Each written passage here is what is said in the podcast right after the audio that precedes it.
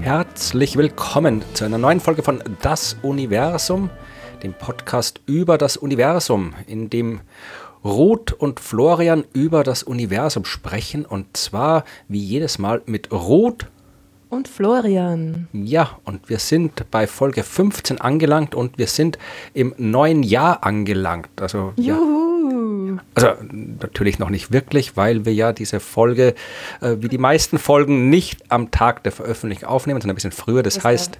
Fake-Begeisterung. Ja, also während wir hier sitzen, ist äh, noch der 29. Dezember, aber wenn ihr das hört, wird schon das Jahr 2021 angebrochen sein. Das neue, gute, tolle Jahr, in dem alles besser wird. Ja, das ist, die Hoffnung stirbt zuletzt, heißt es ja immer so mhm. schön.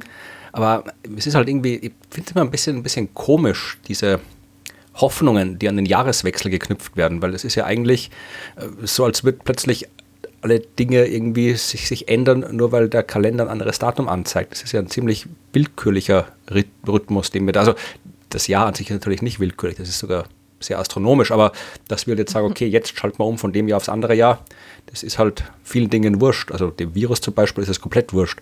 Der denkt sich nicht, ach, jetzt haben wir ein anderes Datum, jetzt schalte ich mal einen Gang zurück. Sag sowas nicht. Wer weiß. Nein, nein, natürlich. Ja, aber es ist ja halt, so sind wir halt, wir ja, eh. Menschen. Eh. Wir brauchen unsere Rituale und unsere Punkte und ich glaube auch, dass das irgendwie psychologisch schon was ausmacht und dass sich das schon viel verändert. Ja, natürlich. Also Oder verändern kann, ne? Wir haben uns die Welt, durch so einen Wechsel. Wir haben uns die Welt ja auch so eingerichtet, dass sich viele Dinge nach dem, die, dem Kalenderrhythmus äh, richten. Also insofern ändert sich natürlich einiges im neuen Jahr. Aber was auf jeden Fall bleibt, ist der Podcast. Ja, also den, den lassen wir nicht bleiben. wir bleiben da. Ja. ja wir müssen ja. zumindest den ersten Geburtstag feiern, mindestens. Ja, das dauert noch ein bisschen. Aber na, ein halbes Jahr, ne? Genau. Wahnsinn, ein halbes Jahr machen wir das jetzt schon. Die mhm. Zeit vergeht. Da schaust. Ja, da war es noch Sommer, wie wir angefangen haben. Da lag der ja. Sommer noch vor uns, wie wir angefangen haben. Äh, stimmt. Und da sind wir gerade aus dem ersten Lockdown rausgekommen und waren, ich war noch ganz optimistisch und habe mir gedacht, ab Herbst wird alles wieder normal. Ja, ich weiß auch nicht, auch wieder so ein Ding, ne? dass man, man, man unterschätzt Dinge generell und glaubt immer irgendwie, ja, alles wird so viel besser, so viel schneller und überhaupt, ja. Aber vielleicht ist das ja auch eine Schutzmaßnahme, die man da. Wir brauchen eine neue Normalität, wie uns alle immer sagen. Ah. Oder naja, zurück zur alten neue Normalität. Ist immer besser als die alte Normalität, würde ich sagen, weil das Neue und die Veränderung ist ja, ist ja an sich per se etwas Positives und ist auch ähm, eigentlich nicht möglich, äh, keine neue Normalität zu haben. Ja. Zur alten zurück geht eigentlich gar nicht, aber. Die war auch doof. Also nicht, nicht generell, aber viele Dinge waren, das waren durchaus änderungswürdig. Da, ja, das, das, was sich unsere Entscheidungsträgerinnen da unter neuer Normalität vorstellen, ist, glaube ich, nicht das, was wir gern hätten. Also wir zumindest nicht. Also es gibt vermutlich ja, die es gerne hätten, aber ja. bei uns fragt ja keiner. Genau. Außer den Leuten in diesem Podcast. uns, uns werden nur Fragen über Dinge außerhalb der Erdatmosphäre gestellt. Ja, Alles, nur. was drunter abgeht, stimmt eigentlich nicht nur, aber hauptsächlich. Selten eine Frage über Dinge, die auf der Erdoberfläche stattfinden, stimmt. oder? Ja, mhm. einen Politik-Podcast machen. Mhm. Oder ein Revolutionspodcast. ja, ich glaube, da werden wir nicht so viele Fans haben. Das wird eher kontroversiell. Ja, aber gerade die Kontroverse. Wie war das damals mit der Wand, mit der langen Wand, die man braucht für die Leute, damit sie sich anstellen können? So in die Richtung würde das dann gehen. naja, bleiben wir lieber bei der Astronomie. Naja, genau. Wir haben ja die große Fragenbeantwortungs-Sonderfolge vor einer Woche. Ja, die war super, die hat voll Spaß gemacht. Veröffentlicht, ja. Äh, wird sicherlich eine neue Fragenbeantwortungsfolge geben. Heute gibt es allerdings eine normale Folge mit einem normalen Thema, über das wir sprechen. Mit einer neuen Normalität oder einer alten Normalität? Äh, ne, eigentlich ist es eine zukünftige Normalität. Es geht um etwas, was es noch nicht so gibt, glaube ich. Also es gibt schon, über das ich erzähle, aber es ist noch nicht so, wie wir es gern hätten. Also das trifft jetzt auf ziemlich vieles zu. Ich wollte gerade sagen, das macht es jetzt schwierig aber zu erraten. Die Geschichte, äh, die ich heute erzähle, hat tatsächlich etwas mit Beobachtung, mit astronomischer Beobachtung zu tun. Du traust dich was? Ja, ja also, äh, aber es geht um eine Art von Beobachtung, äh, die durchaus in meine Zuständigkeit fällt, oder nicht in meine Zuständigkeit fällt, aber äh, zumindest keine, es ist eine, eine, theoretische Beobachtung, sagen wir mal so. Was, was, soll denn das sein? Ja, das wirst du gleich hören. Dem Weil, Computer zuschauen, wie er rechnet? Oder? Nein, das nicht. äh, ich bin ja tatsächlich kein äh, beobachtender Astronom, also ich habe zwar tatsächlich ein paar Mal tatsächlich auch beobachtet, wissenschaftlich, aber mit Beobachtung an sich habe ich nichts zu tun. Aber es geht auch nicht um das, was man normalerweise sich so denkt, wenn man beobachtet, sondern es geht um etwas anderes. Ich schicke dir jetzt mal ein Bild und du sagst mir, was du darauf siehst, okay? Hui, okay. Das Bild ist bei dir.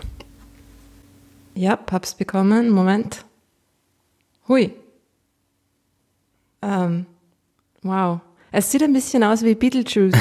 also, äh, sieht ein bisschen aus wie ein Foto von äh, einem Stern. Also für die, die es nicht sehen, was alle unsere Hörerinnen und Hörer sind, es ist ein, ein schwarzer Hintergrund mit einem gelben Blob in der Mitte und so rötlichen, äh, einer rötlichen Aura rundherum, die so ein bisschen ausfranst. Genau, also wenn ihr dieses Bild kennt, das von Peter Geuze gemacht worden ist, schon, vom, schon vor einiger Zeit, äh, dann schaut das ziemlich genauso aus. Also es ist hellgelb in der Mitte, dann ein bisschen ähm, mittelgelber und dunkelgelber und orange-rötlich gegen, gegen den Rand hin. Und dann ist es noch von, von so einem schwarzen, diamantförmigen, rautenförmigen ja, Hintergrund, Hintergrund, eingefasst. Aber da ist noch was Weißes im, am, am ja. Ach so, da hat das keine. Das ist, keine, nein, nein, das ist einfach nur der Hintergrund. Also ich hätte einfach okay. das in der Mitte ausschneiden können. Aber vielleicht sind hilft, das simulierte Beobachtungen? Nein, es sind tatsächlich konkrete Daten, die hier dargestellt sind.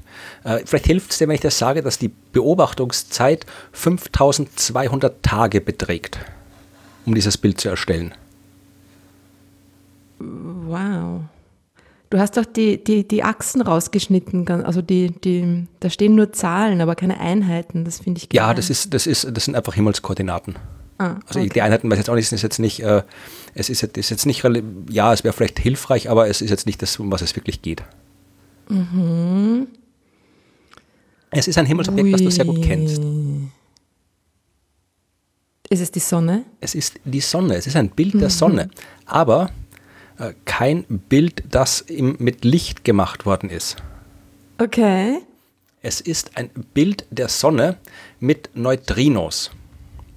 Oh, Und zwar hat man dieses Bild cool. gemacht, auch nicht indem man äh, zum Himmel geschaut hat, sondern indem man in die ganz andere Richtung geschaut hat. Das heißt, man Ins hat quasi dieses ja. Bild durch die Erde hindurch fotografiert ah. mit Neutrinos. Mhm. Und äh, mhm. das ist das Thema, über das ich jetzt sprechen will, nämlich äh, Neutrinoastronomie. Mhm, cool. Dazu gibt es eine Veröffentlichung, die ich dann später noch vorstellen werde. Äh, ich dachte, es macht vielleicht Sinn, zuerst mal kurz darüber zu reden, was denn Neutrinos überhaupt sind und warum man sich in der Astronomie damit herumschlägt und die Dinger beobachtet. Mhm. Äh, Neutrinos sind Elementarteilchen, ja, also die Dinge, aus denen alles besteht. Also Neutrinos äh, gehören zu den grundlegenden Bausteinen, sind aber eigentlich nirgendwo eingebaut. Also die Materie normalerweise, die wir haben, so aus der du bestehst, ich bestehst, äh, besteht, der Rest, den wir so sehen, besteht, das sind alles im Wesentlichen Elektronen und äh, Quarks. Die machen die ganzen Atome. Gibt aber noch andere Elementarteilchen und Neutrinos gehören dazu. Die hat man noch gar nicht so lange entdeckt. Also das ist äh, eine ziemlich äh, coole Geschichte, wie die Neutrinos entdeckt sind. Die hat, ähm, ach, jetzt fällt mir, ich habe das doch vorbereitet, jetzt fällt mir der, der Name nicht ein von dem Typen, der die Neutrinos vorhergesagt hat. Wer war denn das? Ähm, ja, schau, ich weiß es auch nicht. Ach, das war. Ähm, ich schneide das sowieso raus nachher. Ähm, Nein, äh, ich habe es jetzt gerade noch Weil wir wissen alles. ich habe äh, hab, äh, meine Notizen, die zweiten äh, Zettel meiner Notizen noch nicht offen gehabt. Ja? Also es war natürlich, wie wir alle wissen, der äh, Physiker Wolfgang Pauli. Der, ah, der, der es, ja. Der hat im Jahr 1930 vorhergesagt, dass es ein Teilchen geben soll, das noch bis dahin keiner gesehen hat. Und zwar nicht irgendwie aus äh, Spaß oder Freude oder weil er alle ärgern wollte, sondern äh, man hat damals schon bestimmte so Kernreaktionen beobachtet. Ja? Also man hat halt irgendwie, also Radioaktivität war damals schon bekannt, man hat schon gesehen, dass äh, bestimmte Atomkerne zerfallen können und sich in andere Atomkerne umwandeln. Und ähm, wie bei allen solchen Reaktionen müssen ein paar Dinge, dürfen sich ein paar Dinge nicht ändern. Unter anderem die Gesamtenergie. Also es muss auch, auch bei äh, Atomreaktionen, bei Teilchen, muss die Energieerhaltung gelten. Man hat damals aber Reaktionen be beobachtet, wo die Energieerhaltung scheinbar verletzt war. Ja, also man hat gewusst, wir haben hier ein Atom, das hat die und die Energie, dann äh, zerfällt es, dann wissen wir, okay, das, aus, was daraus entstanden ist, die Zerfallsprodukte haben jene Energie, dann ist dabei so und so viel Energie abgestrahlt worden und äh, wenn man das alles zusammenrechnet, äh, kommt nicht die Energiemenge raus, die vorher da war. Irgendwas äh, ist also Energie verschwunden. Und das ist schlecht, wenn sowas passiert. Naja, das, das, das kann halt einfach nicht sein. Ne? Da hat man halt dann irgendwas noch, noch nicht gesehen. Genau, entweder man hat irgendwann einen Fehler gemacht, ja, irgendwas stimmt nicht, oder man hat halt einfach was übersehen. Und äh, Pauli hat gesagt, okay, äh, die äh, vernünftigste Möglichkeit, das zu lösen, wäre, äh, wenn es noch ein Teilchen gibt, das wir einfach nicht äh, gesehen haben. Und dieses Teilchen hat dann ja auch eine Energie, wenn es wegfliegt. Das hat gemeint, bei diesem Zerfall äh, entstehen die Teilchen, die wir sehen, aber es entsteht auch ein Teilchen, das wir halt übersehen haben, das wir nicht gesehen haben. Und weil wir das nicht gesehen haben, haben wir auch die Energie dieses Teilchens in der Rechnung nicht berücksichtigt und deswegen war die Rechnung falsch. Das hat er gesagt. So. Äh, und er hat es halt, äh, er hat so, so er hat's Geisterteilchen genannt, weil das ja natürlich mhm. ein Teilchen sein muss, das äh, sehr schwer reagiert mit dem Rest dessen, was wir haben. Ja, weil wenn es leicht reagiert, dann hätten wir es mit den Messinstrumenten ja auch gemessen. Das heißt, es muss ja, ein Teilchen sein, ja. das mhm. so gut wie gar nicht wechselwirkt mit normaler Materie, das einfach quasi glatt durchgeht durch diese Materie. Und ähm, das hat er vorhergesagt und er war, es, er, war schon ein bisschen, er war schon ein bisschen unglücklich mit dieser Vorhersage, weil ihm war schon bewusst, dass es jetzt kein guter Stil ist, äh, Dinge vorherzusagen, die per se unbeobachtbar sind. Ja, also das ist, äh, ist auch heute noch kein guter Stil, wenn man sowas macht. Und äh, aber natürlich, äh, die Wissenschaft ist hartnäckig und die Wissenschaftlerinnen und Wissenschaftler sind noch hartnäckiger. Wenn man was vorhersagt, für das es einen guten Grund gibt, dann will man auch herausfinden, äh, äh ob das wirklich stimmt. Das heißt, man hat sich bemüht. Und äh, kennst du die Geschichte, wie man das Neutrino das erste Mal nachgewiesen hat? Ähm, na, nicht konkret, ne? Sehr schön, weil dann kann ich es erzählen, die ist nämlich ziemlich cool. Ähm, das war in den 1950er Jahren. Ja? Äh, man hat gewusst, damals schon, also wenn dieses Teilchen existiert, ja, also das hat man dann Neutrino genannt, ja, wenn dieses Neutrino existiert, ja, dann tritt es so gut wie nie mit normaler Materie in Wechselwirkung, aber ab und zu in ganz, ganz seltenen Fällen doch. Ja? Das heißt, in ganz seltenen Fällen kann so ein Neutrino äh, irgendwie auf normale Materie treffen, dort irgendwie eine Reaktion auslösen und über diese Reaktion und äh, jede Menge Rechnung und andere äh, Wissenschaft kann man dann eben auf die Existenz dieses Neutrinos schließen. Äh, das Problem ist, dass es halt so selten ist. Das heißt, um so ein Neutrino nachzuweisen, braucht man nach Möglichkeit etwas, das sehr, sehr, sehr, sehr, sehr viele Neutrinos erzeugt, weil dann hat man eine Chance, das auch nachzuweisen. Und mhm. dieser Prozess sollte idealerweise in unmittelbarer Nähe des Messinstruments stattfinden. Und da hast du eine Idee, was das gewesen sein könnte in den 1950er Jahren.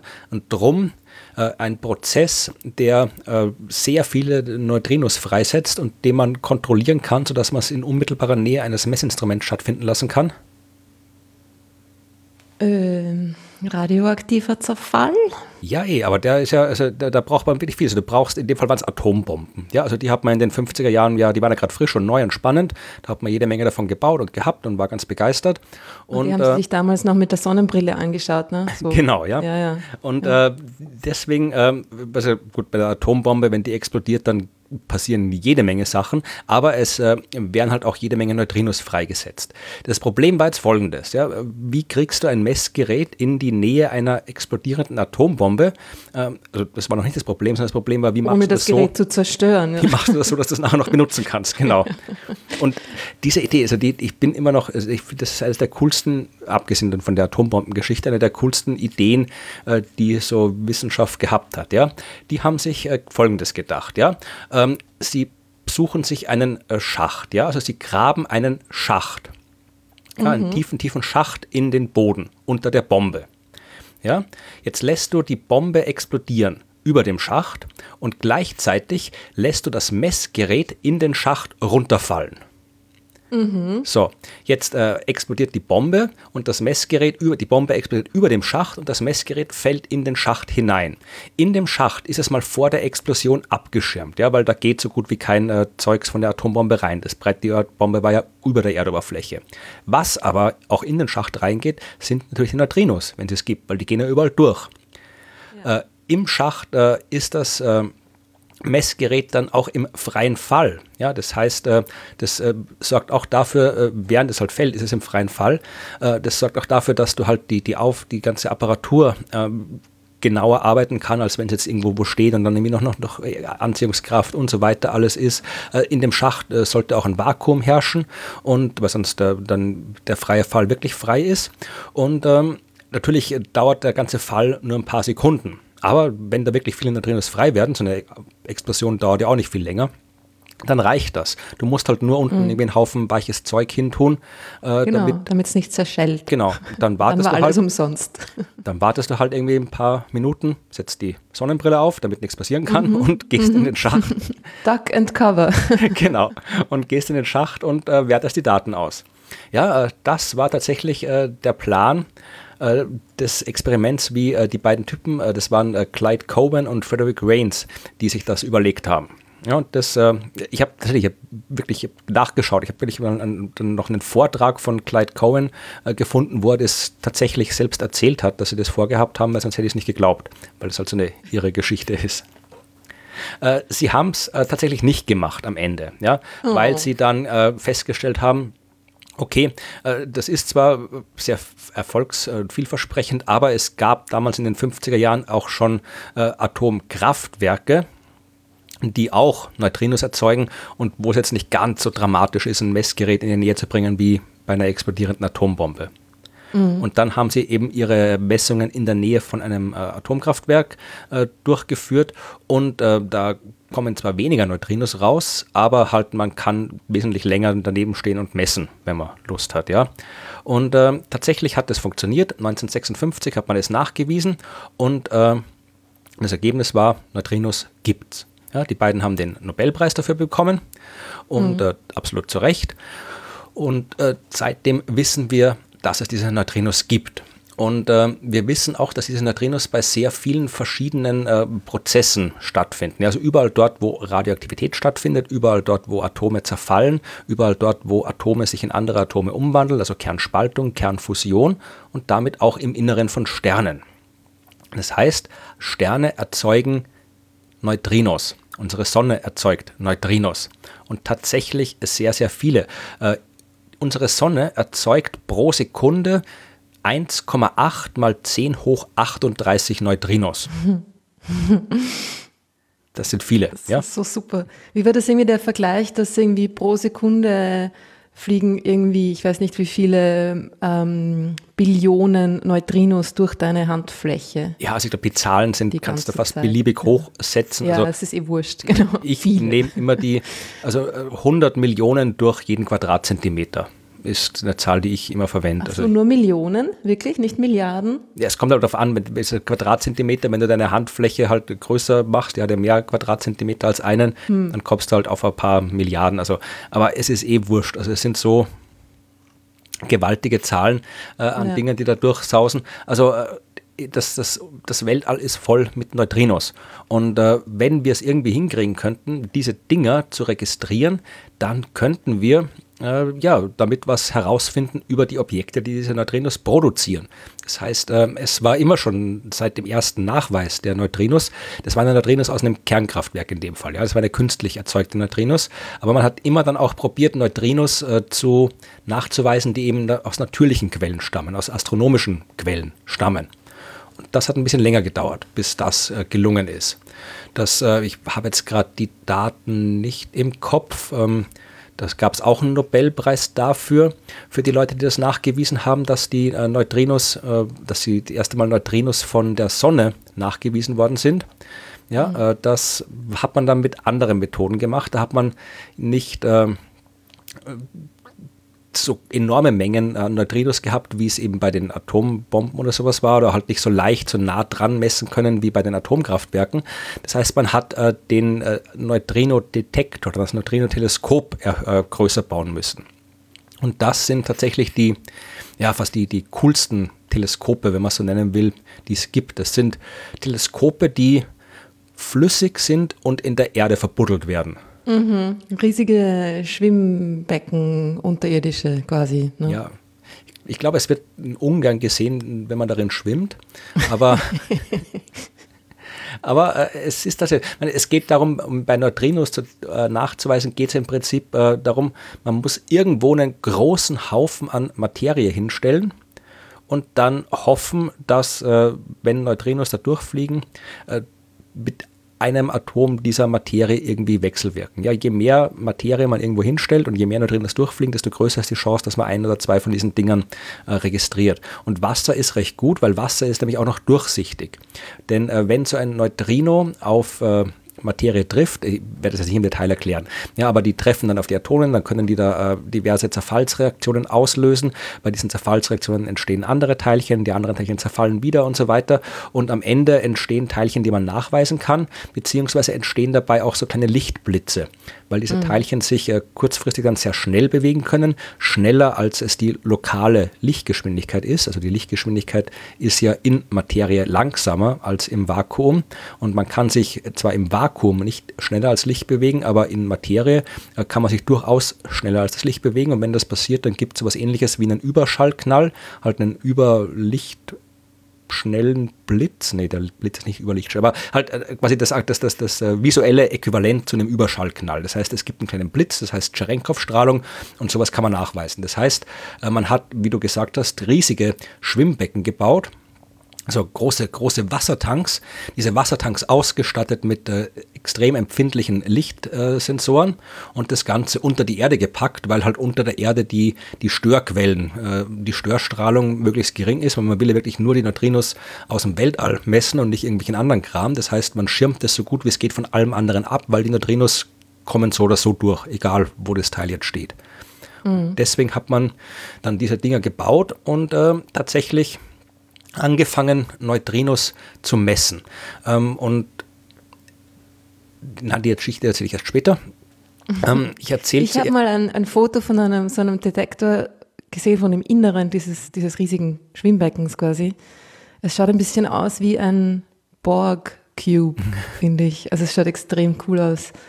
Ja, also es ist wirklich so. Müsst schauen. Ja, kann man einfach irgendwie so super äh, Neutrino-Detektor irgendwo bei Google oder sonst wo eingeben. Mhm. Dann findet man da diese entsprechenden äh, Bilder. Das schaut wirklich toll aus. Also wirklich so große mit Sensoren ausgekleidete Kammern, wo dann Leute mhm. mit dem Schlauchboot rumfahren und irgendwas äh, montieren oder so. Also das schaut toll aus. Und äh, Action-Astronomen, nicht so wie wir.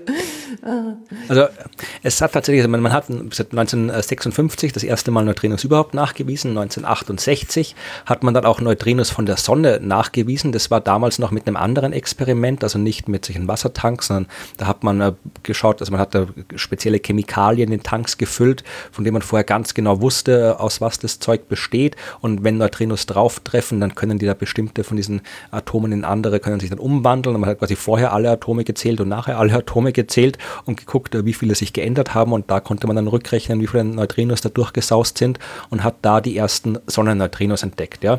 Äh, und auch dafür hat man dann, gab es Nobelpreise. Also Neutrinos, Neutrino-Forschung sind ein guter Weg, äh, um einen Nobelpreis zu kriegen. Und, Jetzt ähm, wahrscheinlich nicht mehr so, oder? Ah, doch, doch, es gibt immer noch offene Fragen. Also eine Frage für ja. dies, wann war das? Es muss 2000 15 oder 16 gewesen sein, äh, gab es auch einen Nobelpreis, nämlich äh, für die Neutrino-Oszillationen. Das war nämlich auch so ein Ding, dass da, wo ein, da, so, so ein Battle zwischen Physik und Astronomie. Ja, weil äh, ich habe immer nur von Neutrinos gesprochen bis jetzt. Äh, es gibt drei Arten von Neutrinos. Ja, also es gibt äh, Elektron-Neutrinos, also das sind quasi Neutrinos, die zum Elektron gehören. Es gibt aber auch noch äh, andere äh, Elementarteilchen, nämlich äh, Myonen und äh, Tauonen. Heißen die so? Ja, die ja. heißen so. Ich bin mir nicht sicher, ob das Englisch war oder Deutsch oder ob das ist jeder gleiche Begriff. ja, also das ja. sind im Wesentlichen das Myon und das Tauon äh, sind im Wesentlichen schwerere Kopien des Elektrons. Also die sind so wie ein Elektron, nur halt jeweils ein bisschen schwerer. Äh, man und weiß nicht kurzlebiger. Ja. Genau, also die sind auch nicht, ja, die zerfallen auch. Also man weiß nicht wirklich, wozu die gut sind, die Dinger. Äh, braucht man eigentlich nicht, um Materie aufzubauen, aber wir haben halt quasi drei Varianten von Materie. Wir haben Elektron und äh, Elektron-Neutrino und dann haben wir halt irgendwie noch zwei andere Varianten von Elektronen. Und warum es die gibt und warum es gerade drei gibt, äh, ist, weiß immer noch keiner. Aber die sind da. Und äh, auch das Myon und das Tauon hat jeweils ein Neutrino. Also es gibt Elektroneutrinos, Myon-Neutrinos und Tauon-Neutrinos. Genau, also wenn bei einem Prozess ein Elektron entsteht, dann entsteht ein, ein Elektron-Neutrino dazu quasi, um die, diese Energie Bilanz, äh, Massenbilanz auszugleichen. Genau. Und es gibt dann, gibt es dann auch in, in, in, positiv und negativ geladen. Also es gibt quasi äh, Elektroneutrinos und Anti-Elektroneutrinos. Also insgesamt gibt es sechs Stück von den Dingern. Ja, man nennt das ja nicht umsonst die Zoo. Ne? genau. das ist alle, allerhand lustige Creatures gibt es da. Genau. Also es gibt dann noch, keine Ahnung, es gibt dann noch, wenn wir jetzt zu den, zu den zusammengesetzten Teilchen kommen, vielleicht erzähle ich noch von denen später noch, da gibt es irgendwie Pionen und Kaonen, das sind auch irgendwie so komisch, das sind keine Elementarteilchen, aber auch äh, Teilchen. Also es gibt wirklich, wenn man, wenn man wenn einem die, wenn man irgendwie gerne Dinge klassifiziert, dann ist man in der Teilchenphysik richtig. Genau, und jetzt, wo die, wo die Tiergärten immer noch geschlossen sind, sind wir im, im Internet mit dem Particle zu vergnügen. Da gibt es so lustige äh, Plüschfiguren. Genau, die hätte ich ja gerne alle. Also die, ja. sind ja, ich habe ja tatsächlich äh, auch aus, natürlich rein aus äh, pädagogischen Gründen, um meine, für meine Wissenschaftskommunikationsaktivitäten habe ich ja das komplette Sonnensystem als Plüschfiguren. Also ich habe alle mm. Planeten und Sonne und Kometen alle als so Plüschdinger. Und äh, die kann man auch, äh, die gibt es mittlerweile, die gab es früher auch nur in den USA und die kann man aber auch in, jetzt mittlerweile in, in, eh, in Deutschland über Österreich also einfach ganz normal bestellen. Ähm, aber diese Plüsch-Elementarteilchen, die sind immer noch verdammt schwer zu kriegen. Und die, mhm. die sind wirklich cool. Also da gibt es auch gibt es Higgs-Boson und, und alles. Also da hätte ich ja, die sind wirklich das cool. Das Graviton und das Tachyon, das coolste Teilchen überhaupt. Da wissen wir noch beide noch nicht, ob es die Dinger gibt. Aber ja, genau deshalb. Mhm. Aber es sind, äh, Brennen ist ja kein, kein Plüschtier-Podcast, aber die gibt es auf jeden Fall, also schaut euch das an, wenn ihr gern irgendwie... Wir müssen neue Zielgruppen erschließen, Florian. Ja. ja, also wenn ihr noch irgendwie ein verspätetes Weihnachtsgeschenk sucht, dann für Leute... Für uns. das wollte ich jetzt nicht sagen. Schickt uns für, ein Teilchen zu. Wenn ihr eure Tierchen. Kinder vergessen habt, ihnen was zu schenken, dann bestellt noch schnell ein paar Plüsch-Elementarteilchen, dann ist alles wieder gut. Jedenfalls, äh, ich wollte etwas ganz anderes erzählen. Ja? Ich wollte erzählen, dass es eben drei Arten von Neutrinos gibt. Und äh, was damals so äh, späte 60er, 70er, 80er, was man da gemessen hat, war, ähm, dass äh, man hat weniger Neutrinos gemessen, als man eigentlich dachte, dass da sind. Ja, also man hat äh, gemessen, okay, Sonne, man hat gewusst, wenn die Sonne so funktioniert, wie die Astronomen äh, sagen, dass sie funktioniert, dann müssten da so und so viele Neutrinos rauskommen und wenn unsere äh, Detektoren so gut funktionieren, wie sie funktionieren, müssten wir da ungefähr so und so viel messen können. Ja, das hat man abschätzen können und hat festgestellt, okay, wir messen deutlich zu wenig. Wir messen nur ein Drittel von dem, was da mhm, war. Das war so ein Faktor 2 oder so, gell? Nein, es war ein Drittel viel. tatsächlich. Ein Drittel sogar. Ja, weil nämlich, weil nämlich äh, man nicht berücksichtigt hat, äh, dass es diese drei äh, Neutrino-Arten gibt und vor allem nicht berücksichtigt ah. hat, dass sich diese Neutrino-Arten ineinander umwandeln können. Das ist das Phänomen mm. der Neutrino-Oszillation. Das heißt, wenn so ein Neutrino losfliegt von der Sonne, dann fliegt es vielleicht als Elektron-Neutrino los. Unterwegs äh, verwandelt sich es aber in ein äh, Tau-Neutrino und dann wird es ein Myon-Neutrino, dann wird es wieder ein Elektron-Neutrino. Also das, das, das oszilliert so zwischen den Zuständen hin und her. Und fragt mich nicht warum, das kann ich jetzt nicht erklären, aber äh, die tun das. Und ähm, wenn man jetzt quasi ein Messgerät hat, das halt nur eine Art von Neutrinos misst und äh, diese Oszillationen, den ganzen Kreppel nicht berücksichtigt, misst man halt weniger, als was da war. Und äh, für diese Entdeckung dieser Neutrino-Oszillationen, das war eben genau das, für das es irgendwie im 2015 den Nobelpreis in Physik gab, weil erstens ähm, eigentlich ist es unfair, dass die, dass die Physiker den Preis bekommen haben. Ja, weil die haben immer gesagt, das Modell der Sonne von der Astronomie ist falsch. Die sollen das Modell, äh, der, der, die sollen ihre Sterne auf die Reihe kriegen. Wir messen alles richtig, aber am Ende hat die Astronomie recht gehabt und die Physik hat falsch gemessen. Aber äh, mhm. es hat, sie haben den Preis bekommen, weil nämlich diese Neutrino-Oszillationen nur dann stattfinden können, wenn das Neutrino eine Masse hat. Und das ist eine der großen offenen Fragen in der Teilchenphysik, dass äh, die, die Masse der Neutrinos. Wir wissen, dass die Neutrinos eine Masse haben müssen, weil sie sonst nicht oszillieren könnten, sonst wird dieses messbare Phänomen nicht existieren wir wissen auch, dass diese Masse absolut winzig sein muss. Ja, also die Neutrinos haben wirklich, wir können sie noch nicht so genau messen, um einen Wert anzugeben. Wir können nur sagen, dass es kleiner als ein bestimmter Wert sein muss und dieser Wert ist wahnsinnig winzig. Also die haben eine wahnsinnig winzige Masse, aber sie haben eine und das Problem ist, dass dieses Masse-Neutrino eigentlich nicht in das Modell der Teilchenphysik reinpasst, weil äh, laut Teilchenphysikmodell, das wir jetzt verwenden, sollten die Neutrinos keine Masse haben. Ja? Mhm. Äh, sie haben aber eine. Das heißt, da passt irgendwas nicht zusammen und äh, wer das aufdröselt, äh, das ist auch wieder sicherer Nobelpreis, was da rauskommt. Aber wir wollen ja nicht über Physik da schon reden. Vermutungen oder ist das noch ich gehe fix davon aus, dass es Vermutungen gibt, aber ich habe keine Ahnung von davon. Also ich, die, ich verstehe schon, was die, was die Teilchenphysik sicher weiß, verstehe ich schon das meiste nicht. Also was die vermuten, das ist alles noch konfuser. Ja. Fair point. Okay. Aber äh, ich nehme an, vielleicht hören ja Leute zu, die sich in Teilchenphysik auskennen, dann äh, sagt uns bitte Bescheid, wie das äh, mit den Neutrino-Oszillationen und der Neutrinomasse ist. Ich weiß, dass in Karlsruhe gerade ein Experiment vor ein paar Jahren aufgebaut wurde. Ähm, das, ähm, wie heißt denn das? Wieder so ein Frauenname. Die Neutrino-Waage, irgendwas mit K, weil es aus Karlsruhe ist. Karin? Kar Karlsruhe? Mal schauen, Neutrino.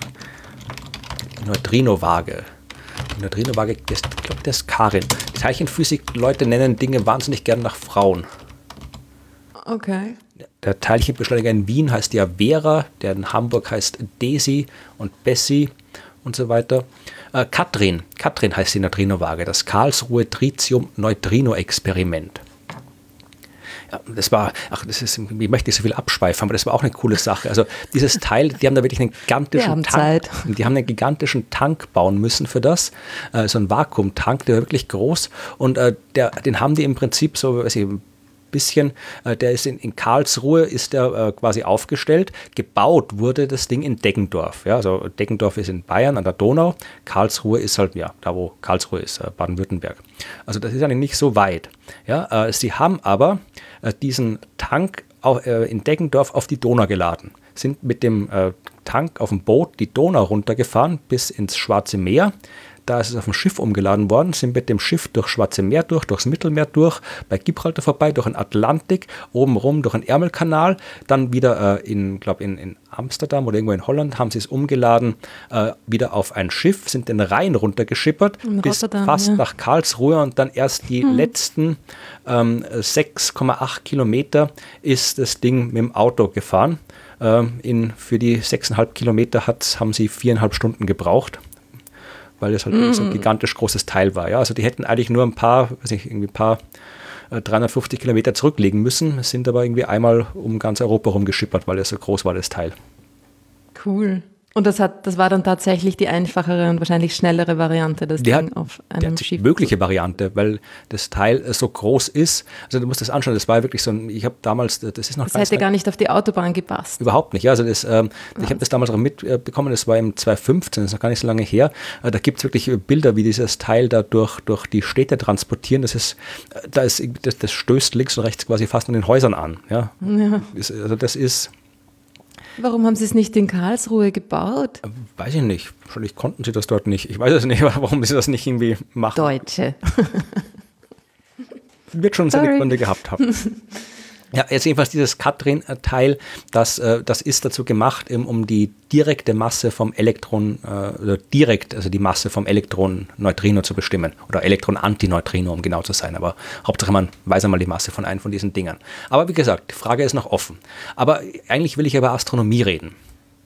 Ja, und nicht und über, über die drei verschiedenen Arten von Neutrinos, ne? Und über ja, das, das, ja, das war zwar nur die Einleitung, aber es geht okay. tatsächlich um Neutrinoastronomie. Das ist ja eines, so wie die Gravitationswellenastronomie, über die wir in einer der ersten Folgen gesprochen haben, ist ja eine der quasi äh, neuen, jetzt in den letzten Jahrzehnten oder letzten zehn Jahren, kann man fast sagen, neu hinzugekommenen ähm, Wege für die Astronomie das Universum zu verstehen. Weil alles bis dahin war ja nur Licht. Ja, am Anfang halt das für unsere Augen sichtbare Licht und dann im Laufe der Zeit immer mehr vom restlichen elektromagnetischen Spektrum, also halt ja, äh, ultraviolettes Licht, Infrarotlicht, äh, Röntgenlicht, Radiolicht und der ganze andere Krempel. Aber es war immer Licht, immer Elektromagnetismus. Und äh, mit äh, den Neutrinos hat man so wie mit den Gravitationswellen eine komplett äh, äh, andere, unabhängige Quelle für astronomische Informationen, die nicht mit Licht zu tun hat. Und das ist mhm. extrem cool und spannend. Mhm. Und, ähm, aber halt auch schwierig. Gravitationswellen. Ja, weil sich die Dinger nicht detektieren lassen. Ne? genau, das war bei den Gravitationswellen, hat man auch irgendwie Jahrzehnte gebraucht, bis man die erste detektiert hat. Und bei den Neutrinos ebenfalls. Also da läuft es wieder ein bisschen besser und man hat wirklich schon, es sind jetzt überall auf der Welt verteilt, diverse große Astronomie, äh, Astronomie Neutrino-Detektoren. Äh, und der coolste davon, der steht in der Antarktis. Das ist mhm. Ice Cube. Das mhm. ist echt ein geiles Teil. der heißt Eiswürfel und ist auch ein Eiswürfel. Und ja. zwar, weil ja, ich habe schon gesagt, Wasser ist ganz gut um äh, sowas zu machen. Und da hat es ja Wasser äh, am Südpol, ist halt gefroren, aber das ist wurscht. Das heißt, man hat einfach so ein paar äh, so kleine äh, Schächte reingeschmolzen, äh, in diese Schächte äh, Sensoren versenkt, insgesamt auf einem Volumen von einem Kubik Kilometer hat man da 5160 Sensoren reingehaut ins Eis. Ja? Das heißt, du hast einen riesigen unterirdischen Eiswürfel und ähm, das Ding heißt halt deswegen Ice Cube. Und ähm, das Eis ist halt auch in diesen Tiefen, wo man das macht, extrem klar, durchsichtig, weil halt der Druck, der da herrscht, äh, jedes Luftbläschen rausgequetscht hat. Das heißt, es ist extrem durchsichtig. Das heißt, du kannst auch da diese, diese Cherenkov-Strahlung, diese Überlichtblitze messen. Und dieses Ice Cube-Teil, das hat tatsächlich äh, mittlerweile schon einige coole Entdeckungen gemacht. Und man sieht, äh, wie schwierig die Neutrino-Astronomie ist an der Tatsache, dass man, äh, mein gut, Sonnenneutrinos hat man dann schon beobachtet. Das geht mittlerweile recht gut. Neutrinos von der Sonne beobachten. Äh, aber das Ziel war halt, Neutrinos zu beobachten, die woanders herkommen, nicht von der Sonne. Und das ist 2013 das erste Mal gelungen. Äh, und zwar zwei Neutrinos, zwei Stück hat man beobachtet, 2013. Zwei Stück. Genau. Die haben so eine hohe Energie gehabt, also man kann halt quasi messen, äh, welche Energie diese Neutrinos haben. Und äh, man weiß, welche Energie Neutrinos von der Sonne haben sollten, in welchem Bereich die liegen. Und die haben so hohe Energien gehabt, dass sie irgendwo woanders hergekommen sein müssen. Und tatsächlich, äh, man hat diesen Neutrinos, die haben Namen bekommen. Ja? Also das war noch irgendwie eine Zeit, wo du den Neutrinos oder so wenig Neutrinos gemessen hast, dass die jeweils irgendwie einen Namen bekommen haben. Es wäre so, wie wenn du den Photonen Namen gibst, die du im Teleskop irgendwie beobachtest. Und wie haben sie geheißen, die beiden? Rat mal. Äh, es ist ein, ein berühmtes Duo, kann man sagen. Batman und Robin. Oh, das wäre viel cooler gewesen. ja, uh, muss in die, in die kindischere Richtung gehen. Okay. Uh, um, naja, jetzt war sicher ein englischer Name, oder? Ja, aber man kennt es auch, auch im deutschsprachigen Raum. Uh, in die kindliche Richtung, also mir fällt jetzt nichts mehr ein. Sag's einfach. Ernie und Bert. Oh Gott. Ja, also ja. man hat 2013 hat Ice Cube Ernie und Bert gemessen äh, und gewusst, okay, die Dinger äh, kommen nicht von der Sonne, man hat auch nicht gewusst, wo sie herkommen. Ja, äh, weil äh, du kannst dieses, du kannst natürlich das Teleskop nicht irgendwie rumschwenken oder sowas. Ja, das geht bei den Dingern nicht. Äh, das heißt, du hast doch keine Information darüber, wo genau dieses Teil herkommt. Ja? Äh, aber dann äh, 2017 hat man noch ein äh, Neutrino gefunden. Diesmal hat man, war man anscheinend schon wieder ein bisschen, bisschen äh, nüchterner. Das heißt nur noch Ice Cube 170922a. Es hat immer noch einen Namen, aber keinen kindischen Namen mehr. Mhm. Und äh, in dem Fall hat man, äh, hat man das gemacht, was vielleicht wahrscheinlich die Zukunft der Astronomie sein wird, nämlich Multi-Messenger-Astronomie. Das heißt, man right. probiert den Himmel. Hat jetzt aber nichts mit WhatsApp und Telegram zu tun. Nein, nein, nein, äh, nein. Also die wird vermutlich auch irgendwo benutzt werden, aber es geht darum, dass du halt den Himmel gleichzeitig mit eben nicht nur elektromagnetisch, sondern eben auch mit Gravitationswellen und Neutrinos beobachtest. Ja? Also dass du alle die Methoden gleichzeitig verwendest, um so halt ähm, mehr herauszufinden, als wenn du nur eins davon verwenden können würdest. Und in dem Fall hat man quasi, äh, man hat dieses, dieses Neutrino äh, detektiert und gesehen, okay, das hat so enorm viel Energie, das muss wirklich irgendwo herkommen, wo es arg zugeht im Universum. Und hat deswegen sofort nach dieser Detektion des Neutrinos äh, die normalen Teleskope auf der Welt ähm, angerufen, also aufgerufen, weiß nicht, ob er angerufen hat, aber aufgerufen auf jeden Fall, ähm, zu schauen, ob am Himmel gerade irgendwo was Arges abgeht. Ja? Und äh, man hat, man kann so grob die Richtung angeben, nicht genau, aber nur, nur sehr, sehr grob, aus welcher Richtung das Neutrino kommt. Und in dieser Richtung hat man einen Blazar gesehen. Und Blazare müsstest du eigentlich gut kennen. Oder Blazer. Ähm, Blazer. Ja, ah. Geht um aktive von, Zentren von Galaxien, ja. das ist doch dein Ding. Ja, aber jetzt genau den Unterschied zu einem Quasar? Es ist sehr ähnlich, aber irgendwas ist anders. Ich kann mich nicht mehr erinnern. Ja, also, Was war der Unterschied? Ich bin mir auch nicht ganz sicher. Wenn, wenn du es nicht weißt, was ich das wissen? Das ist ja, aber ist auf es jeden ist Fall so ähnlich wie ein, wie ein Quasar, aber hat noch irgendwie mehr von irgendwas. Vielleicht mehr Radiostrahlung, vielleicht mehr Gammastrahlung, ich weiß es nicht. Auf jeden Fall ist es das eben aktive Zentrum einer Galaxie, wo ein supermassereiches schwarzes Loch sitzt. Das haben wir schon in vergangenen Folgen erzählt, wie das abläuft.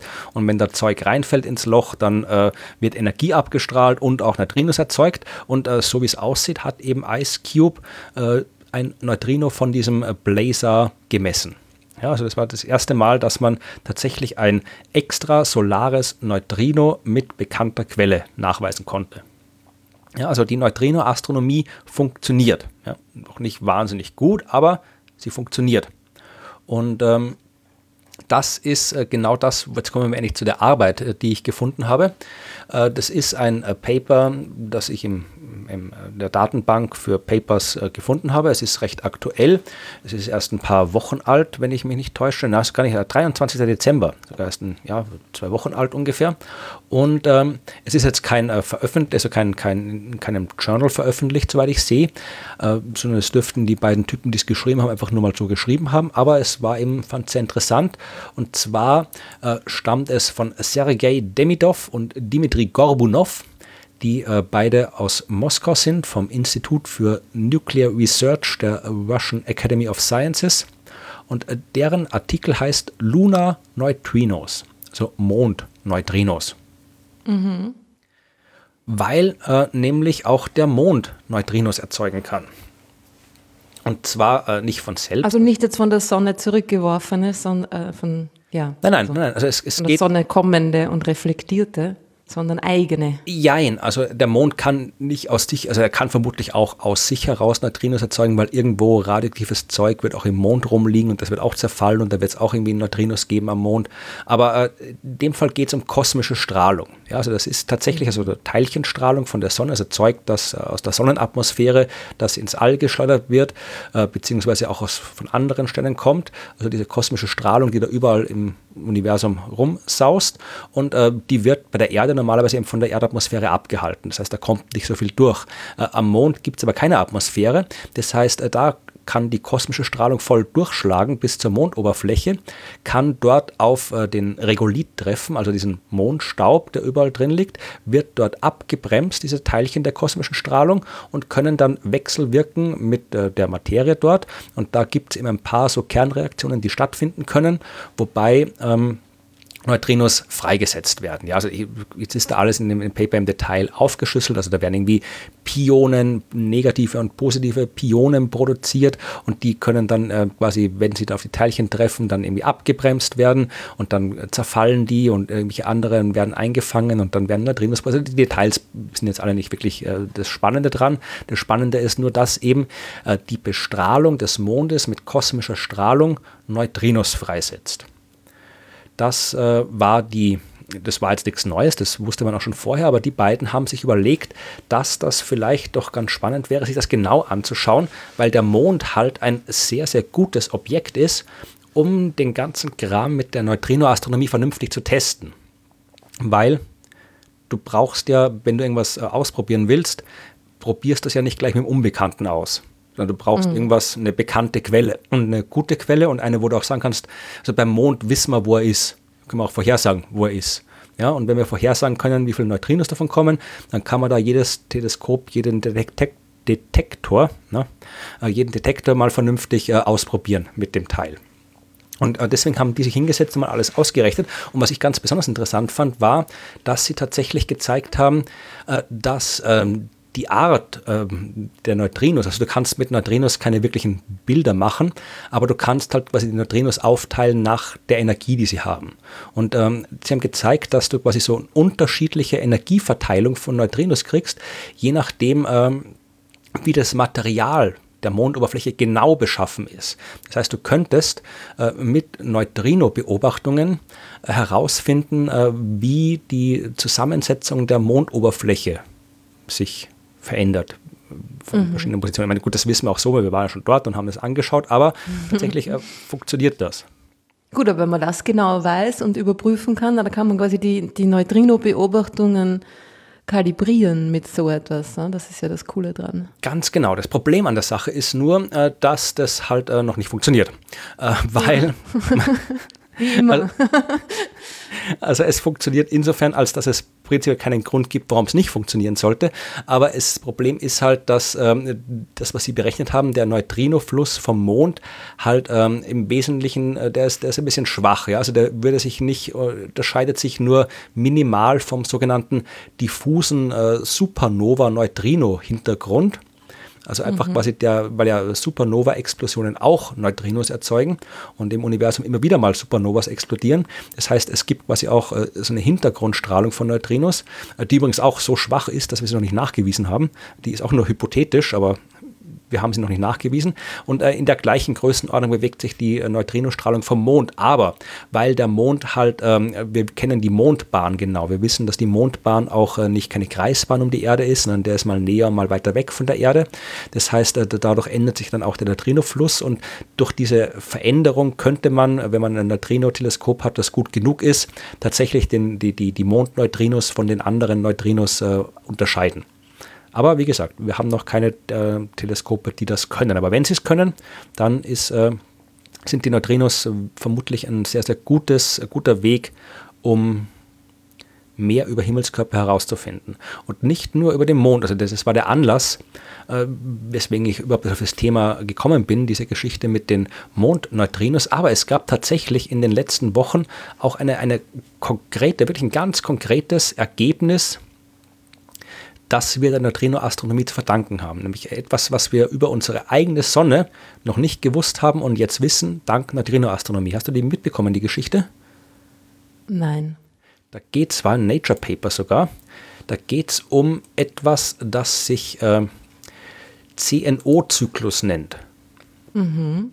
Oder Bethe-Weizsäcker-Zyklus, sagt man auch mal. Äh, wir wissen, dass in unserer Sonne Kernfusion stattfindet. Ja? Also irgendwie aus Wasserstoff entsteht Helium. Und zwar in dem Fall äh, über den Umweg von äh, Deuterium. Das nennt sich äh, im Wesentlichen Proton-Proton-Zyklus. Ja, also äh, aus äh, die Details erkläre ich jetzt nicht, das äh, ist jetzt auch nicht relevant, aber man macht eben nimmt Wasserstoff, dann wird da Deuterium draus, also ein Wasserstoffisotop und dann wird da Helium draus. Das ist der Prozess, mit dem unsere Sonne ihre Energie erzeugt. Es gibt aber auch noch einen anderen Weg, wie man aus Wasserstoff Helium machen kann.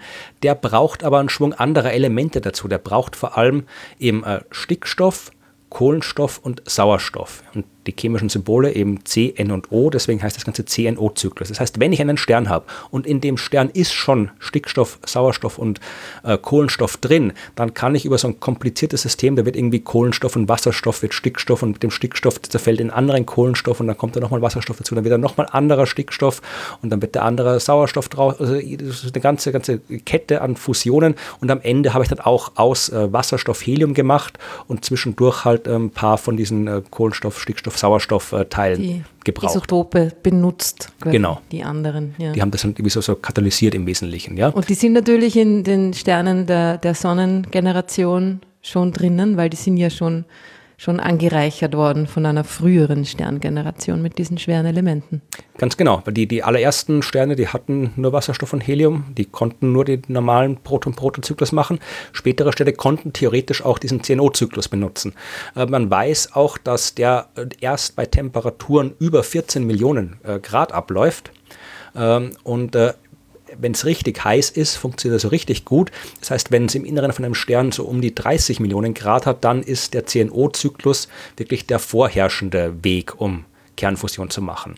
In unserer mhm. Sonne ist es aber kühler. Ja, unsere Sonne hat also 15 äh, Millionen Grad im Zentrum. Das heißt, Geht's Grad, aber noch nicht ähm, es zahlt sich noch nicht. Da geht es sich gerade schon aus, ja. aber es zahlt sich noch nicht so richtig aus. Ganz genau. Und das war eben die Frage. Man hat gewusst, okay, äh, wir, wir äh, vermutlich läuft in der Sonne äh, CNO-Zyklus ab. Äh, man hat aber nicht gewusst, wie viel, wie viel das ausmacht. Das hat man nicht genau gewusst. Aber jetzt, dank Neutrinoastronomie, und zwar war das ein Experiment, so ein Detektor, genau einer von denen, die du erzählt hast, diese, diese großen unterirdischen Tanks, Borexino. In Borexino, ist Borexino der Ort? Das Borexino-Experiment. Ich überlege gerade, ist, ich glaube, Borexino ist nicht der Ort. Es ist auf jeden Fall in Italien. Ja, ähm, und äh, das Experiment heißt Borexino, ist in Italien unterirdisch. Und da hat man erstmals, weil natürlich unterschiedliche Kernreaktionen, unterschiedliche Neutrinos mit unterschiedlichen Energien erzeugen.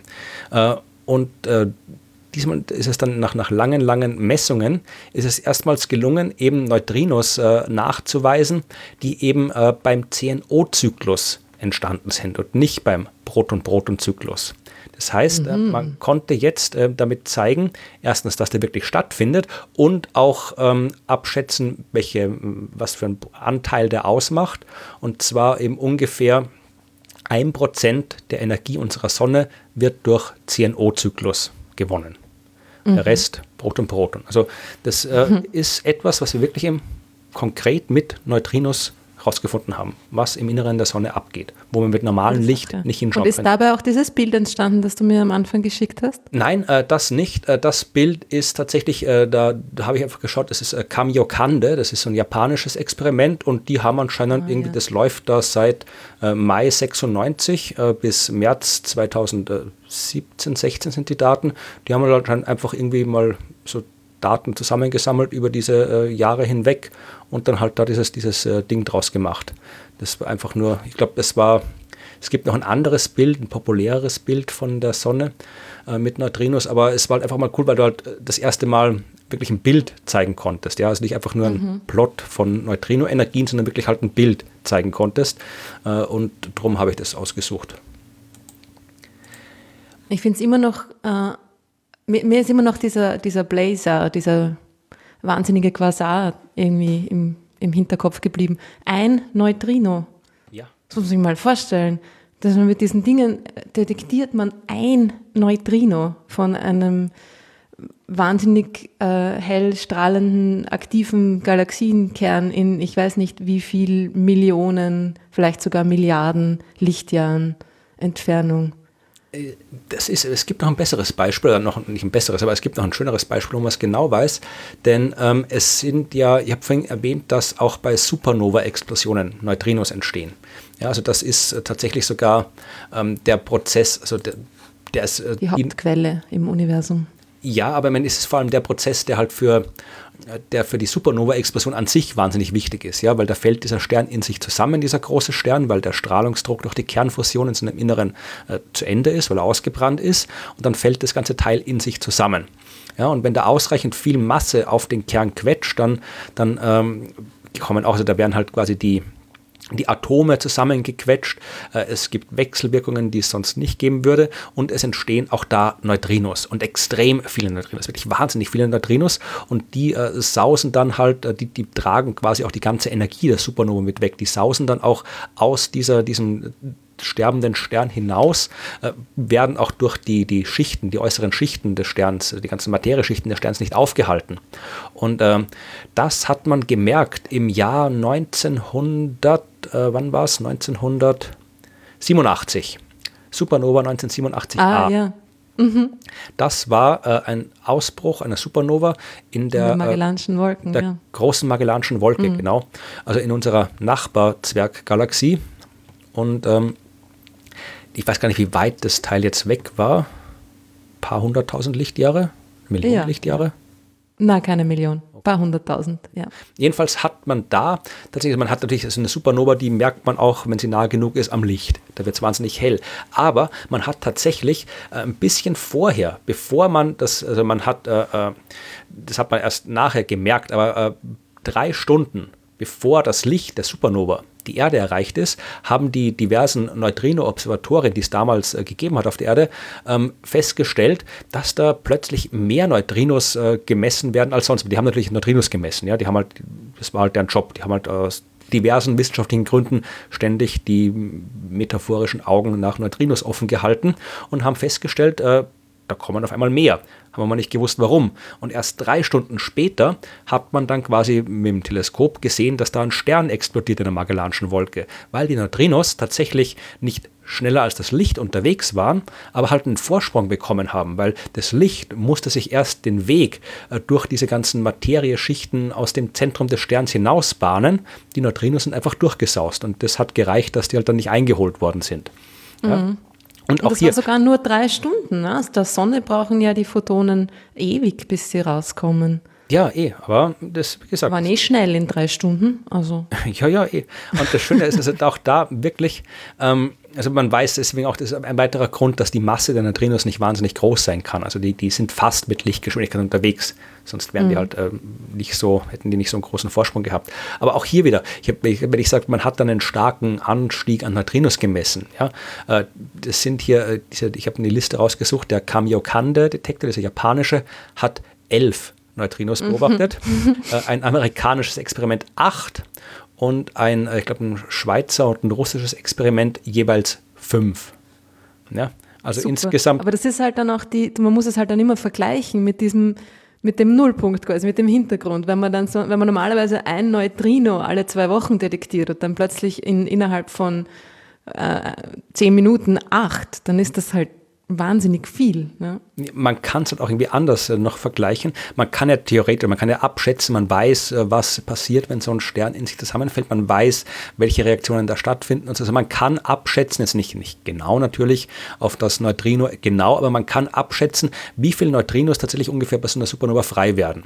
Ja, und in mhm. dem Fall sind das äh, 10 hoch 57. Also, ich weiß nicht, es hat sicher einen Namen, diese Zahl, aber halt eine 1 mit 57 Nullen hinten dran.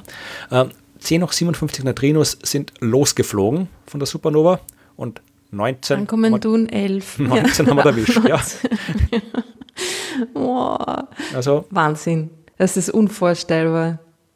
Ja, aber es funktioniert. Ich meine, äh, dafür, ja. dass das alles so unvorstellbar ist, haben wir, äh, die, wir haben, wie gesagt, die Neutrino-Astronomie läuft noch nicht gut, aber sie läuft. Ich meine, wir, wir mhm. finden damit Dinge über das Universum raus. Das ist ja das, das, was das Coole an dieser, dieser Art der Astronomie. Und wenn das besser wird, also wenn wir das noch besser in den Griff kriegen, wovon ich ausgehe, weil braucht sich nur anschauen, welchen Fortschritt wir in den äh, letzten Jahrzehnten, Jahrhunderten bei den optischen Teleskopen gemacht haben. Ja, dann werden wir mit den Neutrino-Teleskopen auch einen äh, Fortschritt machen dann können wir vielleicht auch sowas wie primordiale Neutrinos messen. Ja? Also äh, Neutrinos, die wirklich beim Urknall selbst entstanden sind. Ja? Äh, das, das, äh, die können sich, das, das Tolle ist ja die Neutrinos, das, das Tolle und das, das Fiese an den Neutrinos ist, dass sie sich überall quasi ohne Widerstand hindurch bewegen.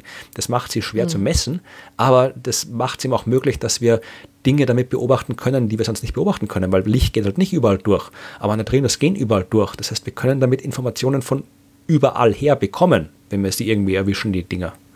Und das ist halt das mit, mit Neutrinos und mit Gravitationswellen auch, können wir theoretisch wirklich fast unmittelbar bis zum Urknall selbst zurückschauen. Ja, mit Licht geht es nicht. Mit Licht kommen wir auf, auf 400.000 Jahre an den Urknall ran, weil davor gab es kein Licht im wesentlichen Sinne, das sich frei bewegt hat. Aber mit Neutrinos und Gravitationswellen, mit den ganzen nicht optischen Arten der Astronomie, können wir wirklich bis an den Urknall schauen. Theoretisch. Ob es praktisch funktioniert, werden wir sehen. Aber ich bin optimistisch. Sehr gut. Das ist das richtige Thema für das Jahr 2021. Wir sind optimistisch.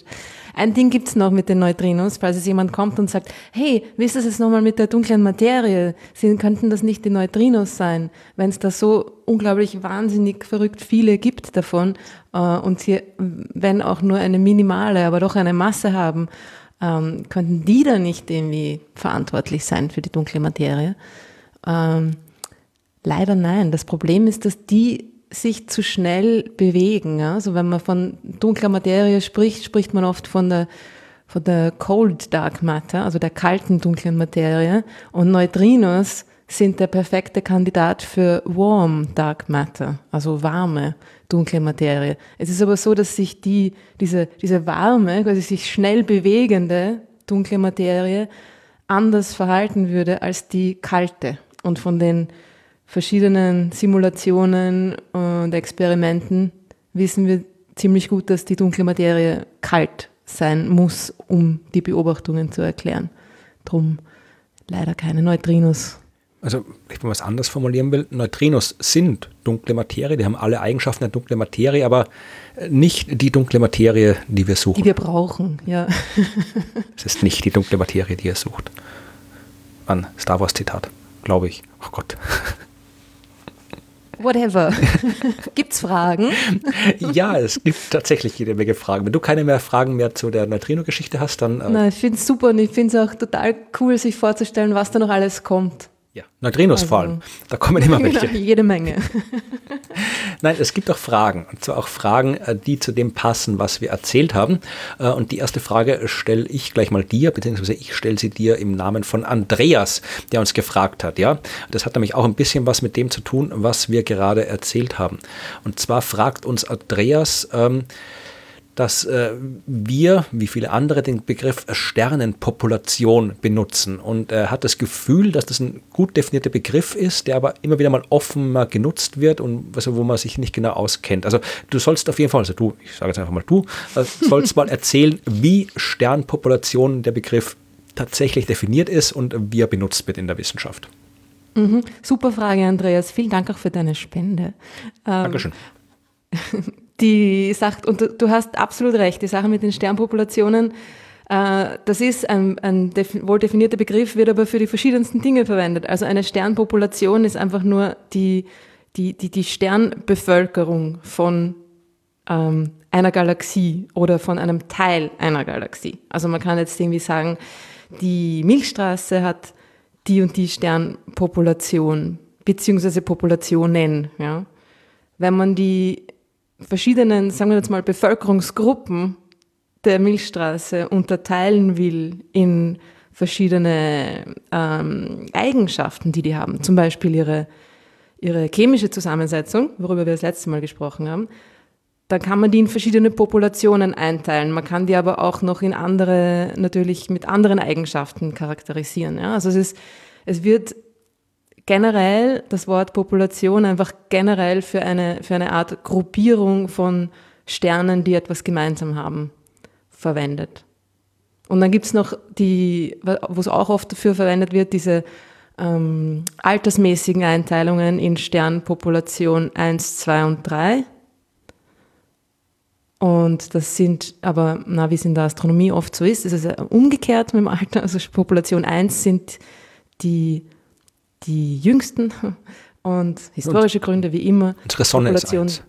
Genau. Und Population 3 sind quasi die, die ersten Sterne des Universums, die sich als erste gebildet haben, also eigentlich die ältesten. Die gibt es jetzt nicht mehr, weil, oder die meisten davon gibt es jetzt nicht mehr, weil die waren wahrscheinlich hauptsächlich äh, sehr massereiche Sterne, sind, sind sehr schnell als Supernova explodiert, haben das interstellare Medium angereichert mit ihren, mit ihren produzierten Elementen und so weiter. Ja, dann kam die Population 2, die, das war dann so die, die erste Kindergeneration und das sind, davon sind jetzt auch noch viele übrig und das sind aber jetzt schon die äh, mitunter ältesten Sterne, die man findet. Und dann kam die Population 3, das, also die Eins. Population 1, die dann die Population 3 ist im Sinne von einer, von einer Reihenfolge und da gehört auch die Sonne dazu, genau ja, diese Nummerierung ist echt, ich spreche dann meistens, wenn ich irgendwie darüber erzähle in der Öffentlichkeit, sage ich mal, die erste, zweite und dritte Generation von Sternen. Dann ist es ein ja. bisschen, äh, vermutlich genau, fragt. Also eine Sternpopulation kann eine Generation sein, aber auch einfach nur eine, eine Gruppierung von, von Sternen, die, die gemeinsame Eigenschaften haben. Aber wenn wir jetzt mal kurz bei diesen Populationen äh, 3, 2, 1 bleiben, das fragt vermutlich äh, sicherlich irgendwer, äh, früher oder später, darum frage ich jetzt gleich. Ähm, äh, es wird ja auch nach der Sonne eine neue Population geben. Das wäre nach dieser Zählung dann die Population 0 vermutlich, weil man dann irgendwie runterzählen muss. Äh, Gibt es die schon? Ähm, boah, keine Ahnung, ob Leute schon von Population 0 sprechen. Weiß ich nicht. Es ist, ähm, ich meine, macht auch, macht auch keinen Sinn. Ich meine, es entstehen die ganze Zeit irgendwie neue Sterne, das ist klar. In der Milchstraße entsteht jedes Jahr ein Stern ungefähr im Schnitt, genau.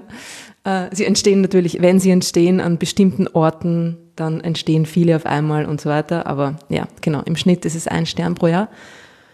Und ähm, die sind jetzt aber noch nicht so anders in ihrer chemischen Zusammensetzung. Ne? Also die, ich denke mal, dass es, um zu einer Sternpopulation Null zu kommen, weiß ich nicht, müsste sich irgendwas verändern durch zum Beispiel einen, weiß ich nicht, Galaxienzusammenstoß, der vielleicht in der Zukunft stattfinden wird, in unserer Nähe, ähm, könnte dann, weiß ich nicht, äh, könnten dann sehr viele, sehr massereiche Sterne auf einmal entstehen und die könnte man dann mit einem anderen Populationsnamen benennen. Aber das sind jetzt alles nur irgendwie also Vermutungen. Wenn es mal offiziell eine Population Null geben sollte, dann hört ihr es bei uns als erster. Jetzt ja, genau.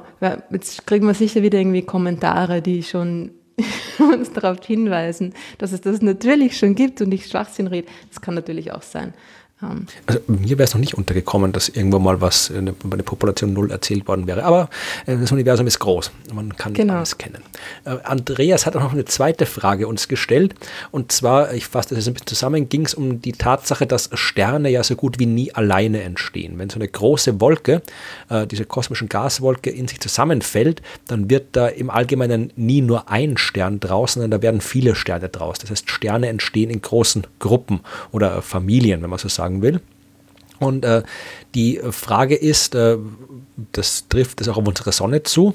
Und äh, dann fragt Andreas eben konkret, hat man eigentlich schon mal nach den Geschwistern unserer Sonne gesucht? Und wenn ja, was ist da der Stand der Dinge? Also mit Geschwister unserer Sonne oder Solar Siblings, wie es tatsächlich äh, der Fachbegriff heißt, sind tatsächlich Sterne gemeint, die eben wirklich gemeinsam mit der Sonne konkret aus der gleichen Gaswolke entstanden sind, aus der auch die Sonne entstanden ist. Und äh, es ist natürlich schwer, rauszufinden, äh, wo die jetzt sind. Weil, wie du ja auch schon oft genug erzählt hast, die Sterne in einer Galaxie sich äh, bewegen und nicht unbedingt alle gleichmäßig bewegen. Aber man kann zumindest probieren, so eine äh, Familienzusammenführung ein bisschen anzu, anzudeuten. Ja, weil man kann, so ähnlich wie du es erzählt hast in der vorletzten Folge, wo es darum ging, Sterne zu identifizieren, die aus einer anderen Galaxie stammen in unserer Milchstraße.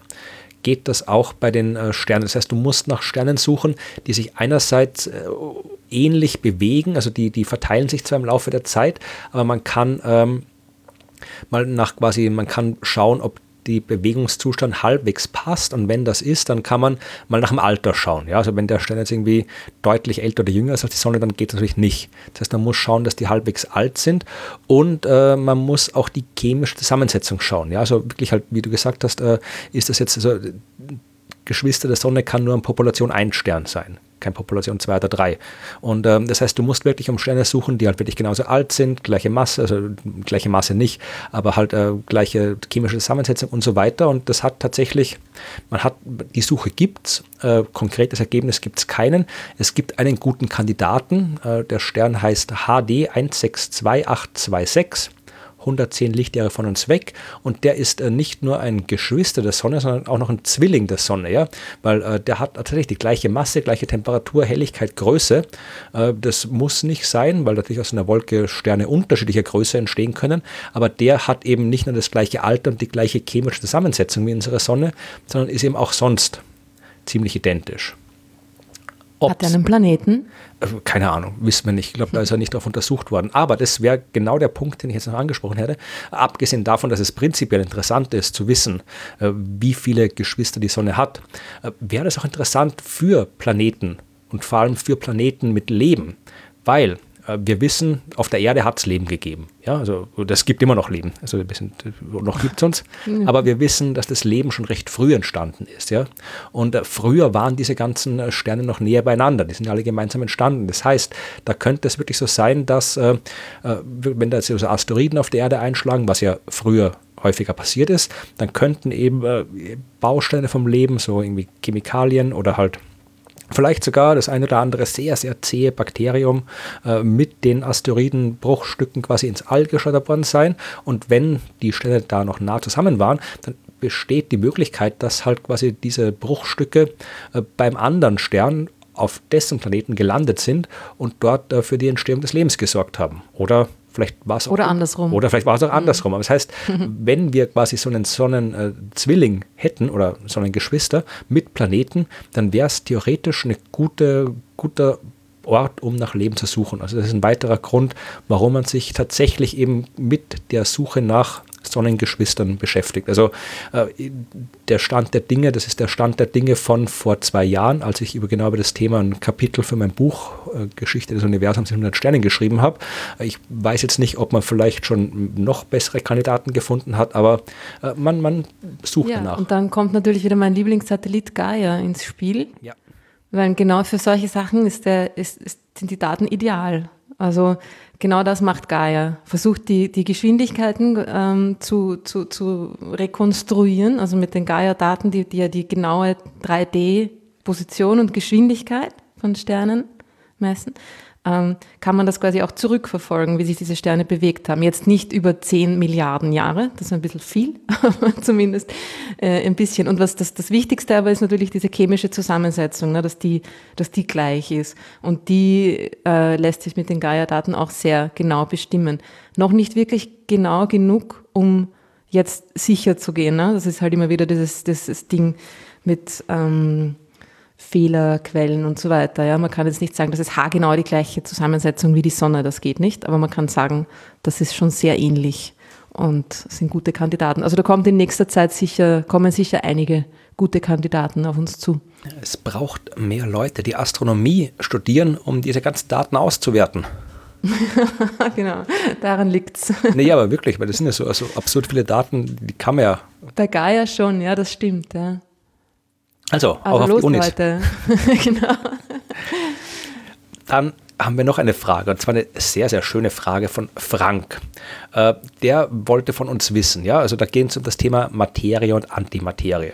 Äh, wir wissen oder wir gehen davon aus, dass nach dem Urknall, äh, wie die Materie sich gebildet hat, äh, in gleichen Mengen Materie und Antimaterie entstanden ist. Wenn das so wäre, dann wären hätte die Materie mit der Antimaterie reagiert und äh, es wäre nichts übrig geblieben. Also äh, haben wir diese Vorstellung ein bisschen dahingehend korrigiert, dass wir sagen, okay, es ist ein bisschen mehr Materie entstanden als Antimaterie. wir wissen nicht, warum das so war, aber es muss so gewesen sein, weil es ist ja was übrig geblieben, weil sonst gäbe es keine Materie. Und äh, die Antimaterie ist im Wesentlichen weg aus dem Universum. Also wir können sie in, in Teilchenbeschleunigern künstlich erzeugen. Bei diversen Prozessen, Kernreaktionen entsteht Antimaterie. Wir nutzen sie sogar, so Positronen, diese PET-Scanner. Das sind so medizinische Diagnosegeräte, die tatsächlich äh, mit Positronen, mit Antimaterie äh, arbeiten. Also äh, wir wissen, dass Antimaterie da ist, also, aber sie ist halt wirklich in, nicht in großen Mengen im Universum. Und genau das ist äh, das, was Frank fragt. Woher wissen wir denn eigentlich, dass ein Stern, der am Nachthimmel leuchtet, aus Materie und nicht aus Antimaterie besteht? Super Frage. Naja, das ist ja bis zu einem gewissen Grad ist das eine Definitionssache. Also wir haben halt einfach all die normale Materie, aus der wir und die Sterne und das, äh, alles andere bestehen, Materie genannt. Und dann haben, hat man Antimaterie entdeckt, ähm, die die gleichen Eigenschaften hat, nur äh, gegengesetzte Ladung. Ne? Wenn das so ist. Ja, äh, elektrisch Ladung, genau. unterschiedlich, ja. Und äh, dann hat man die halt Antimaterie genannt, weil sie quasi, ähm, ja, gleich, aber dann doch genau, genau gleich anders, ne, so könnte man sagen, ist. Und drum, also die, die, die Sterne, die wir im Himmel sehen, sind natürlich aus Materie, weil sie aus der gleichen Materie sind wie wir und das Materie ist. Macht das Sinn? Ja, Erklärung? Im Prinzip schon. Also ich als Definitionsgeschichte. Also die Sterne können nicht aus Antimaterie. Ja, du hast, ich möchte so ein bisschen weiter. weiter. Ich glaube, was, was, äh, was ja, Frank bitte. eigentlich wissen will, ist, glaube ich, ein bisschen was anderes. Also du hast ja, wie du gesagt hast, also Antimaterie, das klingt immer so, so geheimnisvoll. Ja, ich erinnere mich noch an diesen komischen Film, wie hieß der mit, mit Tom Hanks, wo er doch ein Vatikan hirscht und irgendwelche Sachen Antimateriebombe sucht. Ähm, fällt mir jetzt gerade nicht ein. Ich bin da nicht so gut gebildet in solchen Kalkül Schlechtes Buch, äh, äh Verfilmung, äh, nicht ganz so schlecht. Aber ich weiß, da wird irgendwo eine Antimateriebombe ist im Vatikan und dann wird der Vatikan weggesprengt, also er soll weggesprengt werden. Und dann es ist mir irgendwo erzählt einer, ja, und Antimaterie ist eine ganz gefährliche Substanz, extrem brennbar oder irgendwie sowas, irgend so Quatsch, mm. hat er da erzählt. Ui. Aber ja, jedenfalls, äh, Antimaterie ist äh, absolut normal. Ja? Also wenn du jetzt quasi, wenn ich jetzt hier irgendwie äh, wenn du aus Antimaterie bestehen würdest, ja, also nicht aus dein, die Atome deines Körpers, nicht aus Protonen und Elektronen bestehen würden, sondern eben aus Antiprotonen, die von Antielektronen umkreist werden. Also Antielektronen sind Positronen. Also wenn du aus deine Atome aus Antiprotonen und äh, Positronen bestehen würden, dann würdest du um nichts anderes ausschauen als jetzt. Ja, das wäre alles genau gleich. Äh, du würdest dich auch nicht irgendwie, du wärst jetzt irgendwie auch keine, keine böse Ruth mit irgendwie, weiß ich nicht, dunklen Haaren oder wie gesagt, im Anti-Universum oder sowas. Aber Schade. Wäre alles gleich das, das, den Unterschied merkst du wirklich erst, wenn du Materie mit Antimaterie zusammenbringst, ja, weil dann äh, können die beiden eben, weil sie eben gleich, aber unterschiedlich geladen sind, wechselwirken und äh, wandeln sich gemeinsam in Energie um. Ja, also da der, der Unterschied äh, wird erst merkbar, wenn beide zusammenkommen. Aber im Prinzip äh, kann's, kann Antimaterie sich, also das ist noch nicht ganz raus wissenschaftlich. Ja? Also man sucht irgend, man vermutet, dass es irgendwo in irgendeiner Art vielleicht doch einen kleinen Unterschied gibt zwischen Materie und Antimaterie, weil ja äh, die eine Art übrig geblieben ist beim Urknall und die andere nicht. Das heißt, äh, man probiert mit Messungen herauszufinden, ob es Unterschiede gibt. Und noch hat man keine gefunden. Aber wenn man davon ausgeht, dass die tatsächlich eben gleich sind, dann ähm, würde man tatsächlich äh, merken, weil wenn, wenn, es kann ja durchaus sein, dass vielleicht doch nicht alles äh, verschwunden ist an Antimaterie, sondern einfach, dass das nur anderswo rumliegt im Universum. Ja, das ist halt irgendwie bei uns in der Ecke vom Universum ist alles Materie, irgendwo anders ist alles Antimaterie. Kann ja sein. Äh, wenn das so wäre, dann müsste es aber irgendwo eine Grenzfläche geben, wo die Materie auf Antimaterie trifft und dann wird das irgendwie, dann, dann wird da jede Menge Strahlung frei werden und das wäre sehr hell. Ja. Wird, man, wird man sehen. Aber man kann auch sagen, okay, vielleicht ist das schon passiert, ja, vielleicht ist da jetzt alles weg, was wegstrahlen kann und da ist jetzt einfach nichts. Ja, also was passiert, wenn wir jetzt irgendwie mit unserem hypothetischen Mega-Raumschiff irgendwie äh, Millionen Lichtjahre durch die Gegend fliegen und dann finden wir einen tollen Stern und dann landen wir da, dann macht es flusch und wir sind weg, weil der vielleicht irgendwie aus Anti Materie ist. Und tatsächlich, ja, ich, äh, vielleicht, ich lese nochmal den, den Rest vor von Franks Frage. Der sagt mhm. nämlich, im Grunde können wir nur das, nur das Licht auswerten. Irgendeine Eigenschaft des Lichts muss also anders sein, wenn es von einem Stern als Antimaterie ausgesendet wird. Aber welche? Wenn man das identifizieren kann. Und da äh, treffen wir genau auf das Thema der Folge, weil wir können nicht nur das Licht auswerten. Wir können auch andere Sachen auswerten, nämlich die Neutrinos. Ja, also mhm. wenn du einen mhm. Antistern hast, ja, dann passiert in dem Antistern, ja, dann wird in dem Antistern wird halt äh, Antiwasserstoff zu Antihelium fusioniert.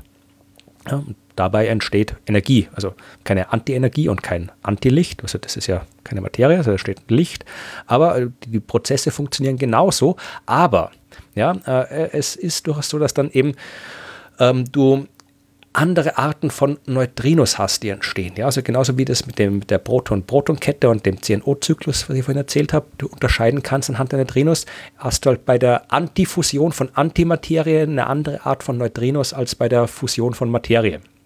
Mhm. Ja?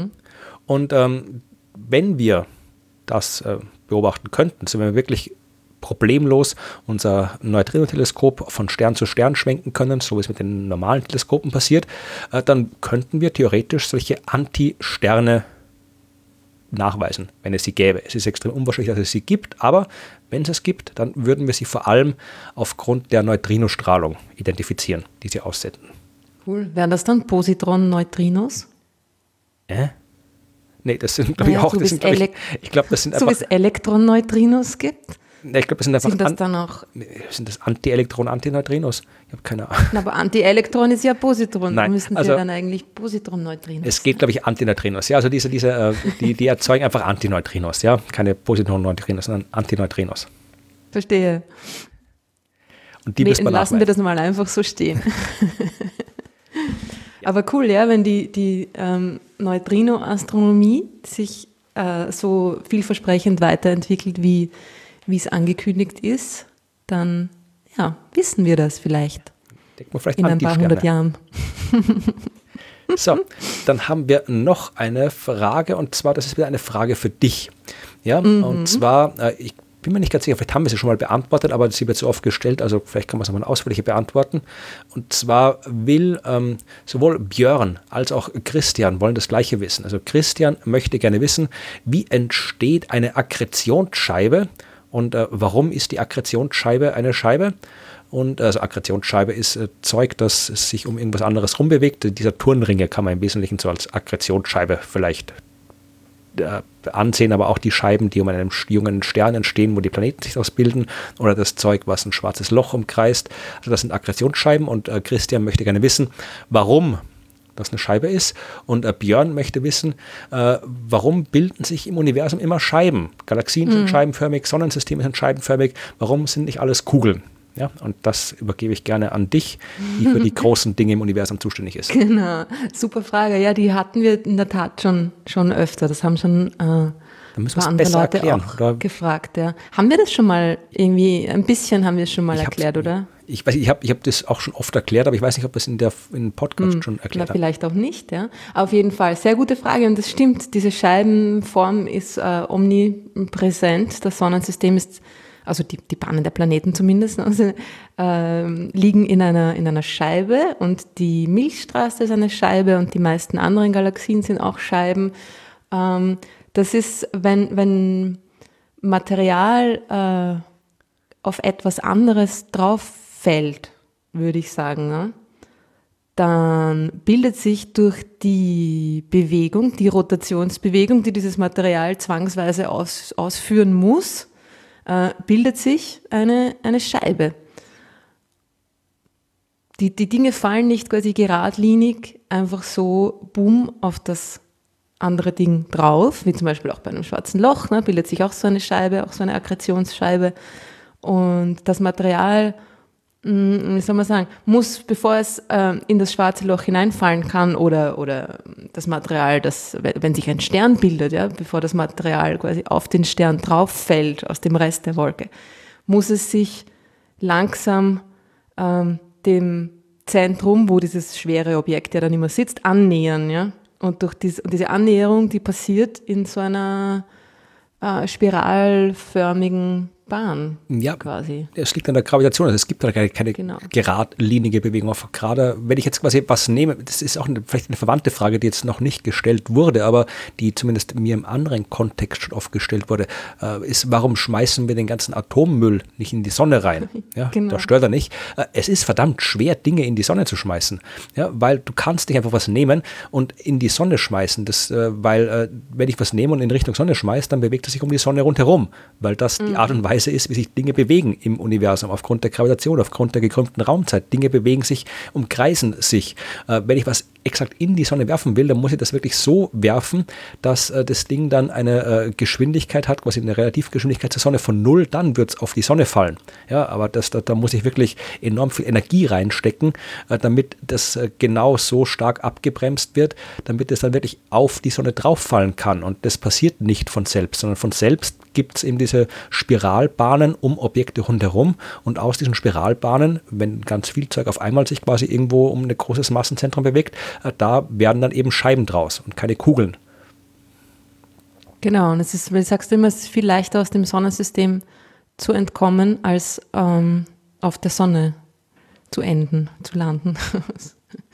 Genau, und die, die Sache mit, dem, mit den Scheiben, warum bewegt sich das Zeug dann nicht irgendwie in allen möglichen Bahnen, ähm, kugelförmig um das massive Zentralobjekt, auf das das Zeug einfällt. Ja. Äh, da ist es ja dann halt so, dass sich die verschiedenen Bahnen äh, gegenseitig auslöschen. Also das Zeug stößt zusammen. Ja. Also das ist einfach dann, es bildet sich eine Art äh, stabile Hauptdrehrichtung, die vielleicht vorher schon da war. Und entlang derer können sich die Bahnen der Dinge stabilisieren, ohne dass sie zu, zu sehr ähm, sich gegenseitig beeinflussen und zusammenstoßen. Ne? Genau, also wenn die Gravitationskraft generell schwach ist, ja, also wenn die Objekte weit, weit entfernt sind vom Gravitationszentrum und sich nicht in die Quere kommen, dann kann es auch quasi so sphärische, sphärische Scheiben macht keinen Sinn, aber dann können die quasi sich so, äh, das haben wir bei der, wie wir über die Ortsche Wolke gesprochen haben, ich glaube vor zwei oder drei Folgen, äh, die Ortsche Wolke, das ist quasi so eine, so eine Sphäre um die Sonne rundherum. Aber auch nur deswegen, weil die Dinger, die ganzen Kometen und Asteroiden in der Ortschen Wolke, äh, sich nicht in die Quere kommen, weil die halt so weit weg voneinander sind. Äh, wenn wir sowas haben wie eine Akkretionsscheibe um ein schwarzes Loch, dann ist da enorm viel Materie auf enorm engen Raum zusammengedrängt und die vereinfacht gesagt, stoßen zusammen oder beeinflussen sich gravitativ und diese Beeinflussung führt halt dazu, dass die sich quasi so einen Gleichgewichtszustand dann äh, suchen, äh, wo sie halt dann einander nicht beeinflussen möglichst und das ist der dann äh, der Fall, wenn die alle in einer Ebene sich bewegen und darum bildet mhm. sich sowas von selbst im Laufe der Zeit raus. Genau. Ich hoffe, das war jetzt irgendwie ja. befriedigend erklärt. Wenn nicht, fragt einfach nochmal. Genau. Und dann haben wir zum Schluss noch Fragen, zwei Fragen äh, von Erik, die schöne Abschlussfragen sind. Da geht es mal nicht so sehr um die konkrete Wissenschaft, sondern eher sagen wir, um die philosophischen Aspekte. Also Erik möchte wissen, was wir fühlen, wenn wir uns mit dem wahrscheinlich unendlichen Weiten des Universums befassen, fühlen wir uns dann klein und unbedeutend, weil wir erkennen, dass das Universum so riesig und ewig ist und wir Menschen kurzlebig und schwach und nicht in der Lage, einen kleinen Teil äh, zu verstehen von dem, worin wir leben, weil äh, so es ihm. Und er will wissen, wie wir uns fühlen.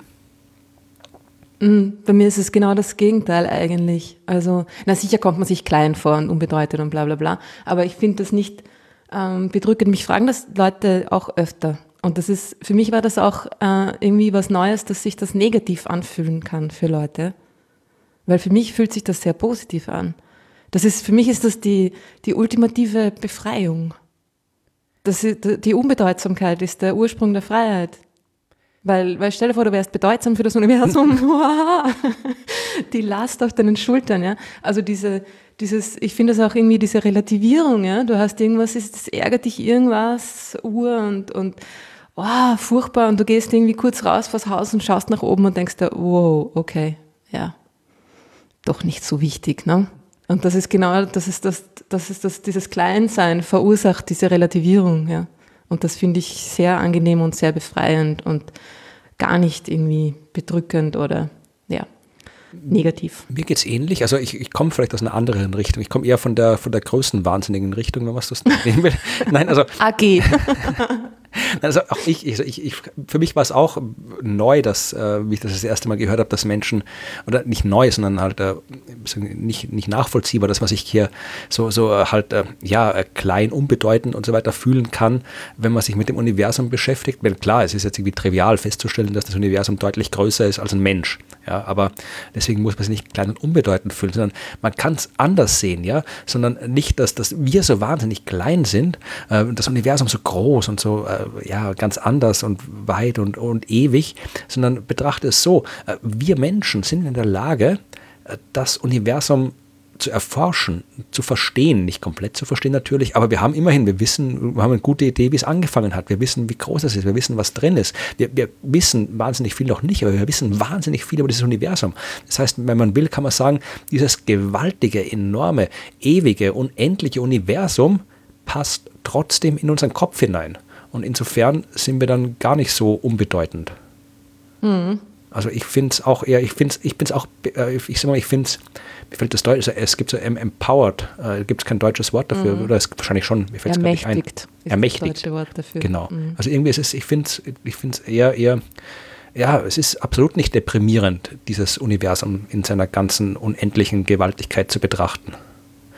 Vielleicht ist es. Und wenn man dann sich auch noch überlegt, dass da tatsächlich äh, ja die Photonen von diesen Lichtjahren, Millionen teilweise von Lichtjahren entfernten Objekten da in deine Augen treffen und du in alle Richtungen blickst und im Zentrum deines eigenen beobachtbaren Universums sitzt. Ja. Ist das ein wunderschöner und äh, ein sehr egoistischer Gedanke auch eigentlich, ja. Vielleicht ist das die gleiche Motivation, die auch irgendwie äh, gläubige Menschen haben, weil äh, Gott ist ja in dem Sinne auch was, was äh, extrem Großes, Ewiges, Unver Unendliches, Unverständliches und wir Menschen im Gegensatz zu so einem Gott dann klein, unbedeutend. Aber für die meisten Menschen ist ja auch ist ja die Vorstellung, Gott ist jetzt auch eher was, was Tröstliches, wo man sich aufgehoben fühlt und nichts, vor dem man Angst hat. Also zumindest, wenn man Religion jetzt nicht irgendwie fundamentalistisch mhm. versteht. Also vielleicht ist das eine ähnliche Art von, von Motivation und eine ähnliche Art von, von Emotion, die man dem Universum ja, entgegenbringt. Ja, das kann durchaus sein, ja. Es ist etwas Trostspendendes, das auf jeden Fall, ja. Das stimmt. Und dann hat Erik noch eine zweite Frage. Ja? Er möchte wissen, wie die Astronomie in einer Welt bestehen kann, in der alles einen direkten Nutzen für die Gesellschaft erbringen muss. ja. Ich, also rechtfertige ist dich. Ist das eine Überraschung? genau. Das dass die Astronomie da nicht nur bestehen kann, sondern gerade deswegen vielleicht so populär ist. Ich glaube, es ist, da braucht man sich, glaube ich, überhaupt keine Sorgen machen, weil das, ich meine, das mit dem Nutzen ist natürlich ein Teil der, der, der Wissenschaft oder ein Teil der Motivation, warum man Wissenschaft betreibt. Und das ist auch natürlich alles sehr praktisch und wunderbar, wenn, wenn etwas nützlich ist. Aber im Grunde ist, wir sind zu nutzensfixiert, glaube ich, weil im Grunde ist ja das, was, was uns ausmacht, das, was uns fasziniert, was uns interessiert, das, worum es geht, das, was uns glücklich macht im Leben, das ist alles nichts, was mit Nutzen zu tun hat. Definitiv. Äh, man kann, ich lese das immer wieder mal, wenn es um die Raumfahrt geht oder so weiter, da wird ja auch immer gefragt, ja, das Ding kostet hier 4 Millionen Euro oder 5 Milliarden Euro, was hat das für Nutzen und so weiter. Und dann, dann fangen Leute immer an zu rechtfertigen, ja, aber hier, hier das Spin-off-Projekt und das Ding und so weiter.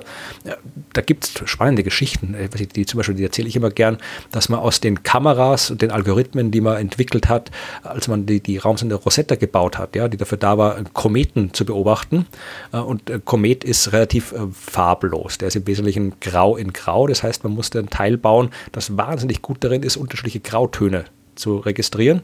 Und aus dieser Technik wurde ein super System, wie man möglichst früh Waldbrände und Brände erkennen kann. Kameras. Mhm. Ja.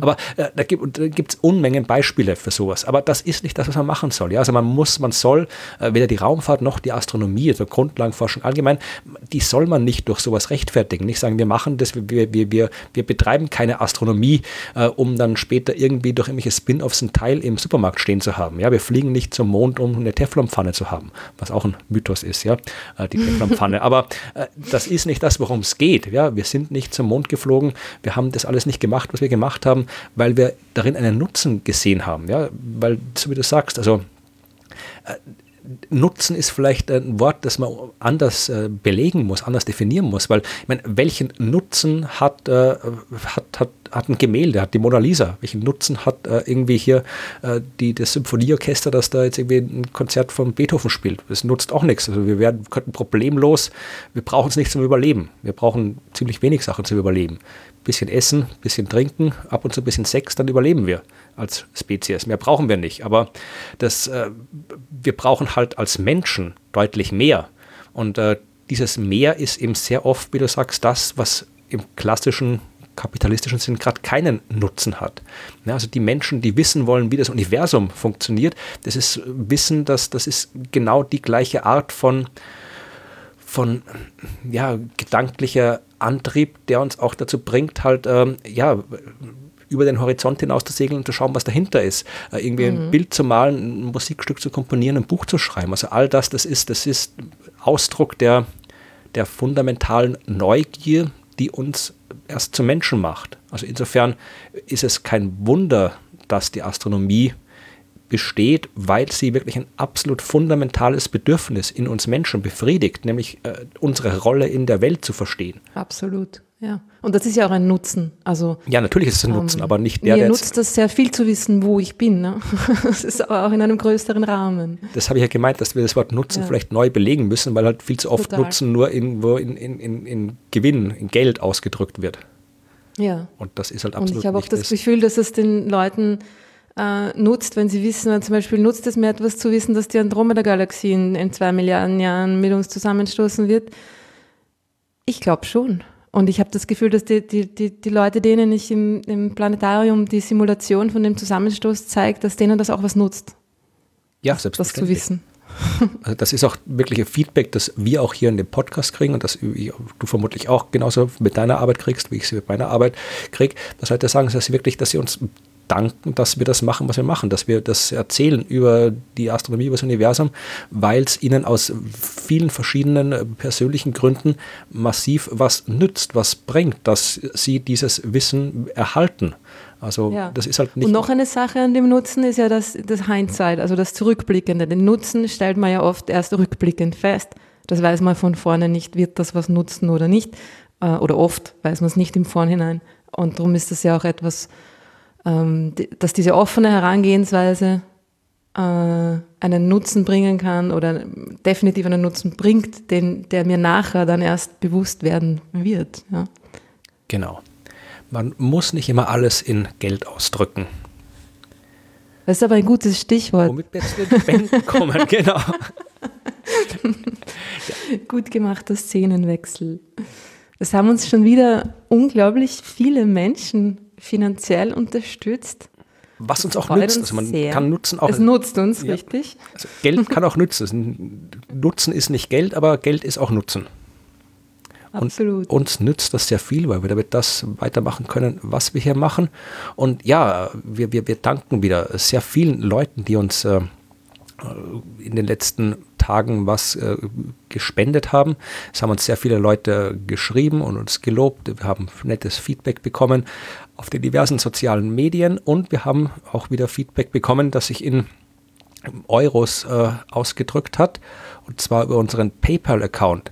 Da haben wir wirklich, also die, werden langsam, die werden immer länger, die Namenslisten. Vielleicht müssen wir uns überlegen, was wir damit machen. Aber äh, wir freuen uns über jede einzelne Spende. Und zwar hat uns Harald was gespendet, Albert, Dunja, Nikolai, Thomas, äh, ein anderer Thomas, Johannes, nochmal Wiebke, das ist schon die, die Wiebke, die wir schon ein paar Mal hatten, ähm, Fritz. Die gleiche Wiebke. Genau. genau. Fritz hat uns was gegeben, Achim, Dieter, äh, Sebastian hat uns was gegeben, sehr vielen Dank. Auch der gleiche Sebastian. Ja, müssen wir durchnummerieren.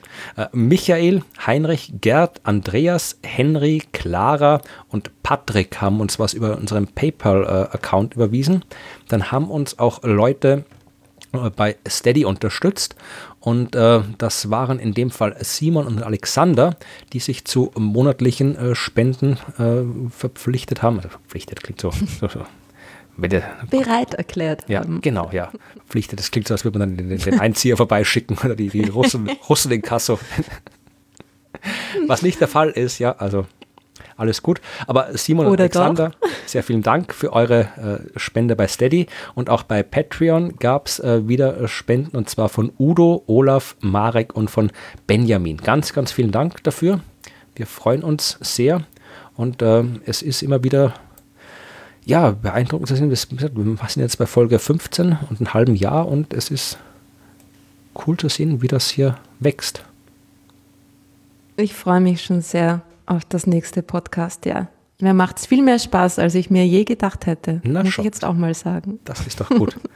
Dann hoffen wir, dass es so bleibt. Hast du was äh, zu bewerben, was anzukündigen? Du warst im Radio, ähm. aber das ist, glaube ich, nicht, äh, nicht, nicht nachhaltig, oder? Also äh, nicht nachhörbar. Nicht nachhaltig. nicht nachhörbar. Nee, puh. Ähm, nee, es war nur ganz kurz, fünf Minuten ähm, spreche ich über die Schönheit des Nachthimmels. Das war ähm, in der Woche vor Weihnachten. Ich glaube, auf Ö1, auf dem Ö1 ähm, Player ist es tatsächlich noch äh, vier Wochen nachhörbar. Also, ne, dann, dann suchen wir einen Link. Wenn du den schickst, dann tun wir den dahin. Machen wir. Ja, äh, ich überlege gerade, ob es bei mir was gab. Nee, es gab nichts. Es gibt halt immer noch keine Auftritte. Es sind auch Feiertage und so weiter. Da muss man auch nichts arbeiten. Es gibt nichts zu bewerben. Deswegen. Wunderschön, oder? Ja. Naja. Wäre schon schön, wenn man wieder mal ein bisschen. bisschen also es, es wird, wird. Es wird alles wieder. Genau. Und äh, wenn es wird, dann sagen wir euch Bescheid, wo es wird, dass ihr vorbeikommen könnt, um zu schauen, was genau. geworden ist. Und äh, bis dahin freuen wir uns auf die nächste Folge, in der dann du eine Geschichte erzählen wirst. Ich bin mhm. schon sehr gespannt, was das für eine Geschichte sein wird. Ich auch. Na dann bis zum nächsten Mal. Ja, macht, es gut. gut. Tschüss.